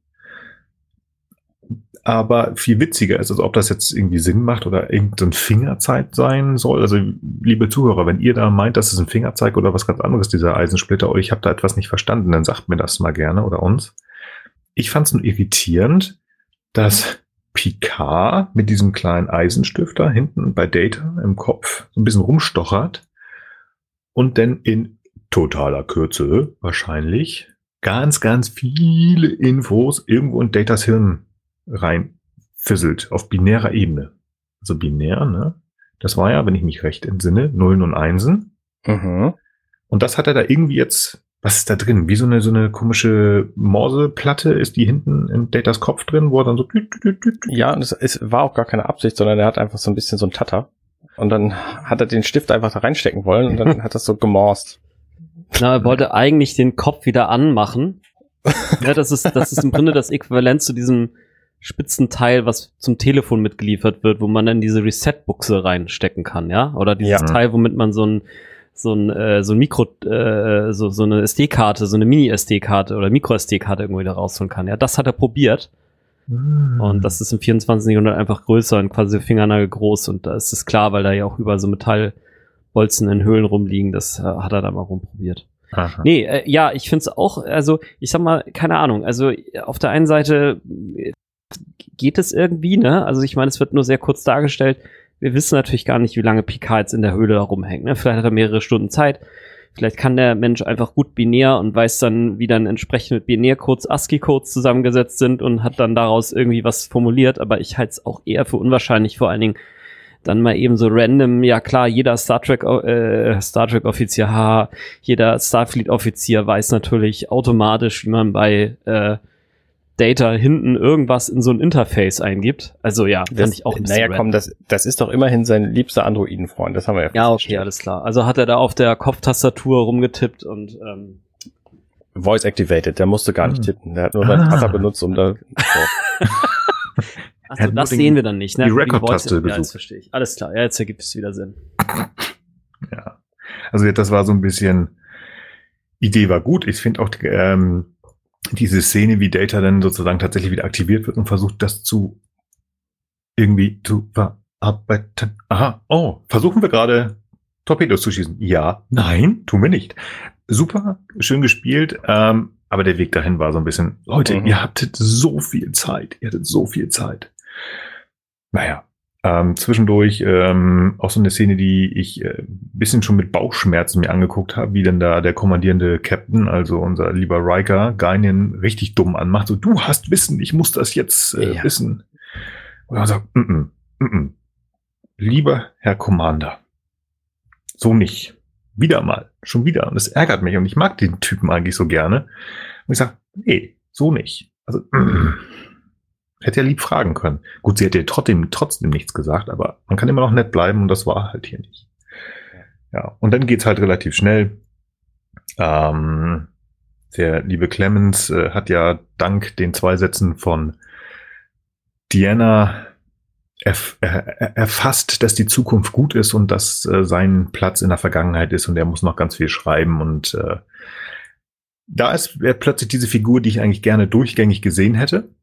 Also ich finde auch sowas hätte man schreiben können ähm, und ihn nicht irgendwie als denjenigen, der dann mit einer Knarre rumläuft oder irgendwie alles ganz komisch sieht, sondern einfach als neugierigen Schriftsteller. Ja. Finde ich, hätte man auch gut schreiben können, äh, hätte ich bisschen schöner gefunden, weil er mir am Ende tatsächlich auch, wenn er wieder in die Vergangenheit reist und die Informationen an Picard weitergibt oder auch gerade die letzte Szene, wo er ähm, sich um Geinen kümmert, wo ich sage, coole Figur, den hätte ich gern 90 Minuten lang gesehen. Mhm. Ja. Und ähm, für mich dann eine der schlimmsten Szenen, muss ich tatsächlich sagen. Das ist die vorletzte, weil die auch so abgehackt ist. Auch da wieder hätte ich mehr ge gerne von gesehen, genau wie auch in der Höhle. Riker kommt zu, ähm, zu Geinen. Und jetzt ist ja für beide sozusagen dieser Punkt durch, wo sie sich beide kennengelernt haben. Also jetzt wissen beide, wann sie sich in den zwei verschiedenen Zeitebenen sozusagen einmal, wo Geinen Picard das erste Mal kennengelernt hat. Das ist im äh, 19. Jahrhundert gewesen und wann Picard Geinen das erste Mal kennengelernt hat, irgendwo im 24. Jahrhundert, 23. am Anfang. Ja. Also ähm, laut den Büchern ja auf der Stargazer. Da hätte man noch mal irgendwie, und wenn sie sich nur, die gucken sich nur an, man hätte sich noch mal hinsetzen können, zusammen was trinken können ja. oder einfach zwei Sätze nur. Man ja. hat, Finde ich auch.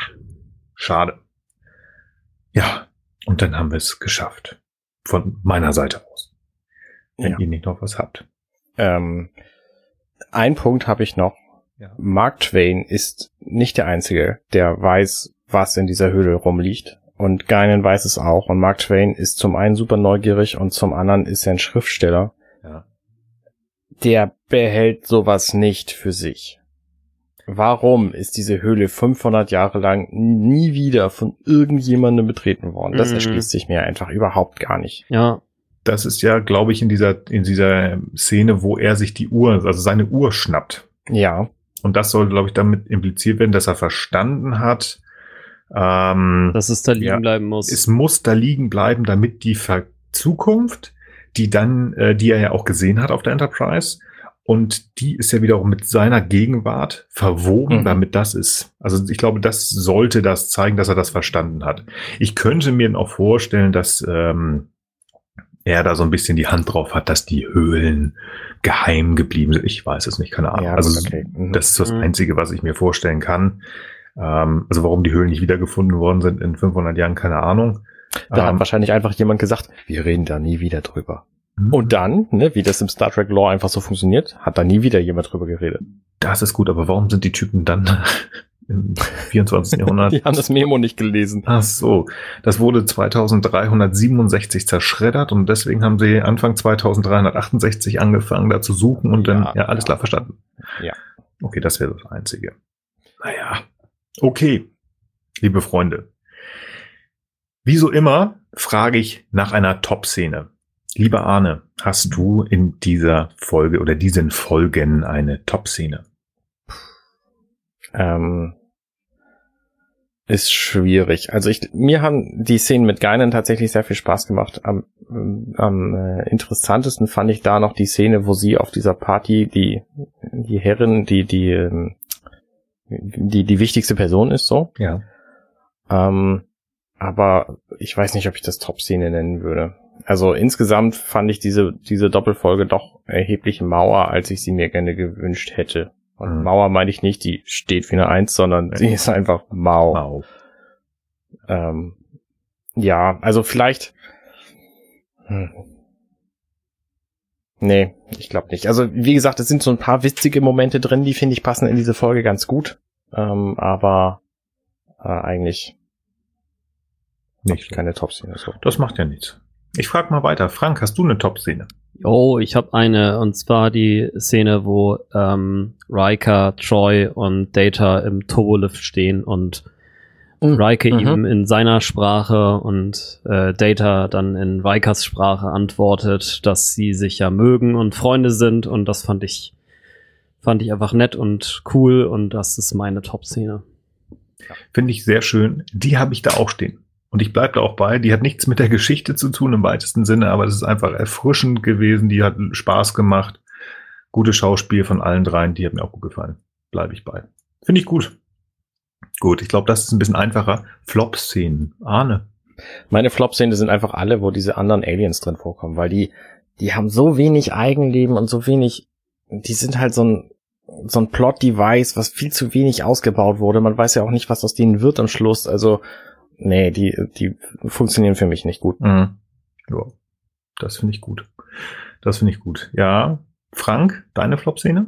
Ähm, ja, also ich finde einfach diese, äh, kann es auch nicht auf eine beschränken, aber ich finde einfach äh, die die Einstellung von Mark Twain als im Prinzip so ein so ein so ein so ein äh, ich sag mal Zukunftsrassist oder so, mhm. der einfach pauschal Leute aus der Zukunft doof findet und das sogar nachdem in dem äh, in der Folge ja schon erwähnt worden ist, dass er äh, Connecticut Junkie in äh, Yankee in äh, King Arthur's Court schon geschrieben hat, also eine Zeitreisengeschichte, die Mark Twain mal geschrieben hat. Äh, da hätte ich jetzt einfach mehr Offenheit und Interesse und so weiter erwartet und da auch vom von den Schreibern erwartet, dass sie das entsprechend berücksichtigen. Also da hätte man auch so eine Rolle draus stricken können, wie ich habe jetzt gerade vergessen, wie sie heißt, die Assistentin von äh, Saffron Cochran. Ja, also eine, die da ein bisschen ähm, hm. ja, eine gewisse, also ich meine, die kritisiert ja PK, hat letztlich für sein A abgetourt, das ist natürlich auch ein völlig anderer Kontext, aber die ist da doch deutlich abgerundeter, gerade in ihrer Fähigkeit zu sehen, hey, in der Zukunft ist doch nicht alles toll. Das ist ja auch so ein bisschen spiegelbildlich. Mark Twain wird dann ja gezeigt, wie toll die Zukunft ist. Und das ist ja noch zu einer Zeit, wo TN, also wo Star Trek TNG auch so dargestellt wird, dass eben alles besser ist. Und da hätte ich jetzt von so einem Charakter wie Mark Twain, der auch wirklich viele extrem tolle Bücher geschrieben hat, einfach mehr erwartet und das dann auch entsprechend von den Schreibern. Ja, deswegen gefällt mir das einfach nicht. Mhm, das ist verständlich. Ja. Meine Flop-Szene habe ich gerade noch mal so ganz kurz ähm, angeteasert. Das war diese Szene relativ am Ende, wo Riker nach 10 vorne kommt und also sowas von arschig Geinen gegenüber ist. Ja, er will Informationen bekommen, aber ob das, man kann ja fragen, aber das war schon, also es hat mich gewundert, dass er nicht noch irgendwie, gut, das, das hätten die nie gezeigt und hätten auch nie geschrieben, aber wenn es jetzt reelle Menschen wären, hätte mich gewundert, dass er nicht irgendwie noch handgreiflich geworden wäre, sie an der Hand gepackt hätte oder so. Das passt einfach nicht und ähm, ich habe keinen zu gern dafür, um mir sowas anzugucken. Und deswegen ist das für mich, die hat mir einfach, ich will nicht sagen, Angst, angemacht, äh, Angst gemacht, ähm, eine gewisse e Ekel schon in mir ausgelöst und deswegen ist das meine Flop-Szene. Da würde ich tatsächlich zustimmen und äh, ähm, vor allen Dingen auch, wenn Geinen, die ja irgendwie mysteriös ist und erheblich mehr weiß als alle anderen, sich da keine Sorgen macht, dann sollte das doch auch für so einen Riker, der jetzt nicht der schlauste Kopf ist, hm. ähm, reichen, um sich keine Sorgen zu machen. So, ah, okay, wenn die, dann, äh, dann mache ich mir keine Sorgen, dann wird wohl Picard wiederkommen und es ist alles okay. Ja, er ist da ungefähr so wie sein parodistisches Pendant aus Sinnlos im Weltraum, ja. Er ist einfach so der, hey, ich spiele das alles nicht, diese Worte hier alle. Ja. Außerdem ist in dieser Doppelfolge sehr oft zu sehen, wie er seinen Fuß irgendwo draufsteigt oder äh, stellt, um mit irgendwem zu reden oder irgendwo rübersteigt oder so. Das ist ja. schon echt beeindruckend. Das ist albern, ja, total albern, ja. Oh Mann. Ich bin sehr gespannt auf eure Fazits. Arne, fang mal an, bitte. Ja, Zeit äh, ähm, verwirrt mich grundsätzlich. Ich finde da immer irgendwelche Schwierigkeiten, so auch in dieser Doppelfolge. Deswegen, ähm, ich komme eigentlich mit Folgen besser zurecht, wo weniger Zeit drin vorkommt. Also weniger Zeitverwirrung und hin und her und, und äh, Zeitsprünge und so. Ähm, diese Folge hat ziemlich viele Längen. Äh, ich finde aber tatsächlich ist sie eigentlich doch spannend genug, um gerne geguckt zu werden. Und ähm, wenn man mal von den Längen absieht und von den paar äh, Dingen, die wir hier jetzt mit unseren Unkenrufen schon äh, proklamiert haben, ähm, eigentlich ist sie schon ganz nett. Und ich würde auch empfehlen, sie zu gucken. Vor allen Dingen, wenn man mal so eine, so eine Science-Fiction-Sendung sehen will, die halt nicht die ganze Zeit auf dem Raumschiff spielt. Hm. Okay. Frank? Also ich muss ehrlich sagen, für mich ist es eine, wieder eine der besten Folgen eigentlich, also, oder Doppelfolgen. Wow.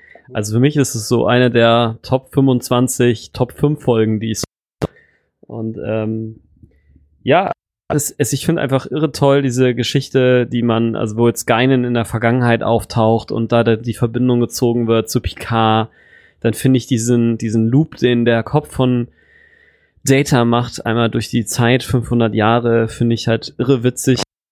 Ich finde es auch cool, dass keine nachhaltigen Paradoxien oder gelöst äh, werden. Das, ähm, also erstens machen mir so Zeitreisegeschichten äh, eigentlich auch Spaß. In Voyager ist es ein bisschen überstrapaziert, weil es halt sehr, sehr oft. Ich finde es ähm, gerade hier erfrischend, dass es eben mal nicht äh, äh also keine Paradoxien oder Schwierigkeiten gibt. Es ist also eigentlich ein relativ sauberer äh, sauberer Time-Travel-Plot für mich. Ähm, ich finde auch diese Art und Weise, wie sich Data in der Vergangenheit behauptet, cool. Ich finde es witzig zu sehen, wie die Crew dann nochmal so als, äh, mhm. als Theatercrew quasi auftritt. Das finde ich auch witzig, wie so ein Shakespeareisches Theater. Äh, ich finde es auch cool, Mark Twain und Jack London irgendwie zusammengeführt werden. Überhaupt Mark Twain, der ja tatsächlich einer der äh, wenigen historischen mhm. Autoren ist, die über eine Zeitreise geschrieben haben. Also ich finde, es sind sehr, sehr viele Sachen einfach sehr, sehr cool drin und ich finde, ihr habt mit den ganzen Schwächen, die ihr angesprochen habt, nichtsdestoweniger recht. Mir ist auch das Techno-Gebrabbel deutlich zu viel. Das wird ähm, auch äh, an, von anderer Stelle bemerkt. Ähm, da hätte man durchaus sparsamer sein können. Ansonsten ist es durchaus für mich eine der äh, besten oder zumindest besseren äh, Star Trek Folgen und äh, sehr gerne nochmal wieder zugeschaut und das auch sehr gerne mit euch besprochen. Trotz der Eintrübung, die natürlich auch jetzt an mir nicht spurlos vorbeigehen, die ich auch durchaus sehe durch die Diskussion mit euch. Okay. Mhm. Mein Fazit sieht da tatsächlich ein bisschen anders aus. Denn ich hatte diese Doppelfolge wirklich ganz, ganz, ganz toll in Erinnerung. Also ich dachte, oh, die war super, die möchte ich gerne besprechen. Weil irgendwie die Idee ins, ins 19. Jahrhundert zu reisen, diese, dieses Mysterium um Datas Kopf, Zeitreisen allgemein sind toll. Und das haben wir auch schon besprochen, Geinen geht immer. Leider bin ich so der Meinung, dass da so viel Längen drin sind, dass man diese 45, nein, dass man diese 90 Minuten in 45 Minuten hätte packen können. Ähm, ich finde die Antagonisten einfach nur schlecht. Also es ist ja, da ist ja, also der Antagonist, das sind ja diese, diese blauen äh, menschliche Essenz klauenden Aliens. Ähm, also die finde ich so fade, dass ich schon fast sage, für mich ist der Antagonist leider Mark Twain, der erst am Ende die Möglichkeit bekommt, eine vernünftige Rolle aufzubauen. Und dann habe ich da noch einen Riker, der meine Geinen, Geinen anmacht. Nee, das geht nicht. Also das, äh, da muss ich einfach sagen, da haben mir meine Erinnerung einen Strich durch die Rechnung gemacht. Und ich bin einfach nur enttäuscht. Also pff, das äh, tut mir, also ich finde schön, dass Frank die so gut findet und Arne so ein bisschen mittelmäßig ist. Also ich bin tatsächlich, ich habe mich äh, im Vorgespräch bei den beiden schon entschuldigt und deswegen bin ich eher äh, so ein bisschen erleichtert, dass Frank die Folge wirklich gut findet und Arne nicht ganz äh, auf der negativen Seite ist. Ich hatte echt mehr noch erwartet. Ähm, aber gut. Die Frage ist natürlich nicht, was wir denken. Doch, das ist auch. Aber ich würde mich mal interessieren, weil wir nun wirklich ein breites äh, Spektrum an Bewertungen und Fazits haben. Was sagt ihr dazu? Gebt mal eure Bewertungen ab zu dieser Folge zu Gefahr aus dem 19. Jahrhundert. Gerne auf unserer Webseite ghu.companion.net slash 032. Ist das so richtig, Arne? 31, aber ja. Nee, 32. Nee, stimmt, 32. Ach ja, stimmt. Genau. Ähm, da sehr gerne, macht das mal, da bin ich sehr gespannt. Ähm, wenn ihr uns allgemein bewerten wollt, sehr gerne bei Apple Podcasts. Wir nehmen äh, alles ab fünf Sternen, da freuen wir uns drüber. Und äh, wenn ihr Bock habt zu klönen, bei Twitter, at gesternhu, da sind wir fast immer irgendwie bereit, auch eine Antwort zu geben. Ja, Ausblick. Wir besprechen als nächstes die 18. Folge der fünften Staffel. Die fünfte Staffel scheint uns zu gefallen. Die heißt Déjà-vu oder im Englischen Cause and Effect. Ich bin sehr gespannt, nachdem Arne irgendwas über Zeit und Verwirrung und so erzählt hat. ich bin sehr gespannt. Die Folge hat mir, ich habe die schon mal, in die schon mal reingeguckt, ähm, hat mir sehr viel Spaß gemacht. Ich bin auf unsere Meinung gespannt. Aber, liebe Zuhörer und Zuhörerinnen, ihr müsst leider ein bisschen warten. Die wird erst am 18., nein, am 19.09. auf den Markt kommen. Wir haben uns dazu entschieden, eine kleine Sommerpause zu machen. Alle mal so ein bisschen durchatmen, vielleicht den Sommer auch nochmal genießen und ihr wisst es sicherlich, ich werde Vater, dass ich nochmal so ein bisschen was vorbereiten kann und das Kind müsste demnächst auch kommen irgendwann mal und dann möchte man natürlich die erste Zeit so ein bisschen genießen. Deswegen haben wir uns entschlossen, ein wenig Entspannung und Ruhe zu machen, aber am 19.09. sind wir dann wieder für euch da und wieder ein schönes Stück The Next Generation Déjà Vu. Und da freue ich mich drauf. Ja, unsere letzten Worte, die ich eingeführt habe vor einiger Zeit. Frank, möchtest du noch was sagen, bevor wir in die Sommerpause gehen?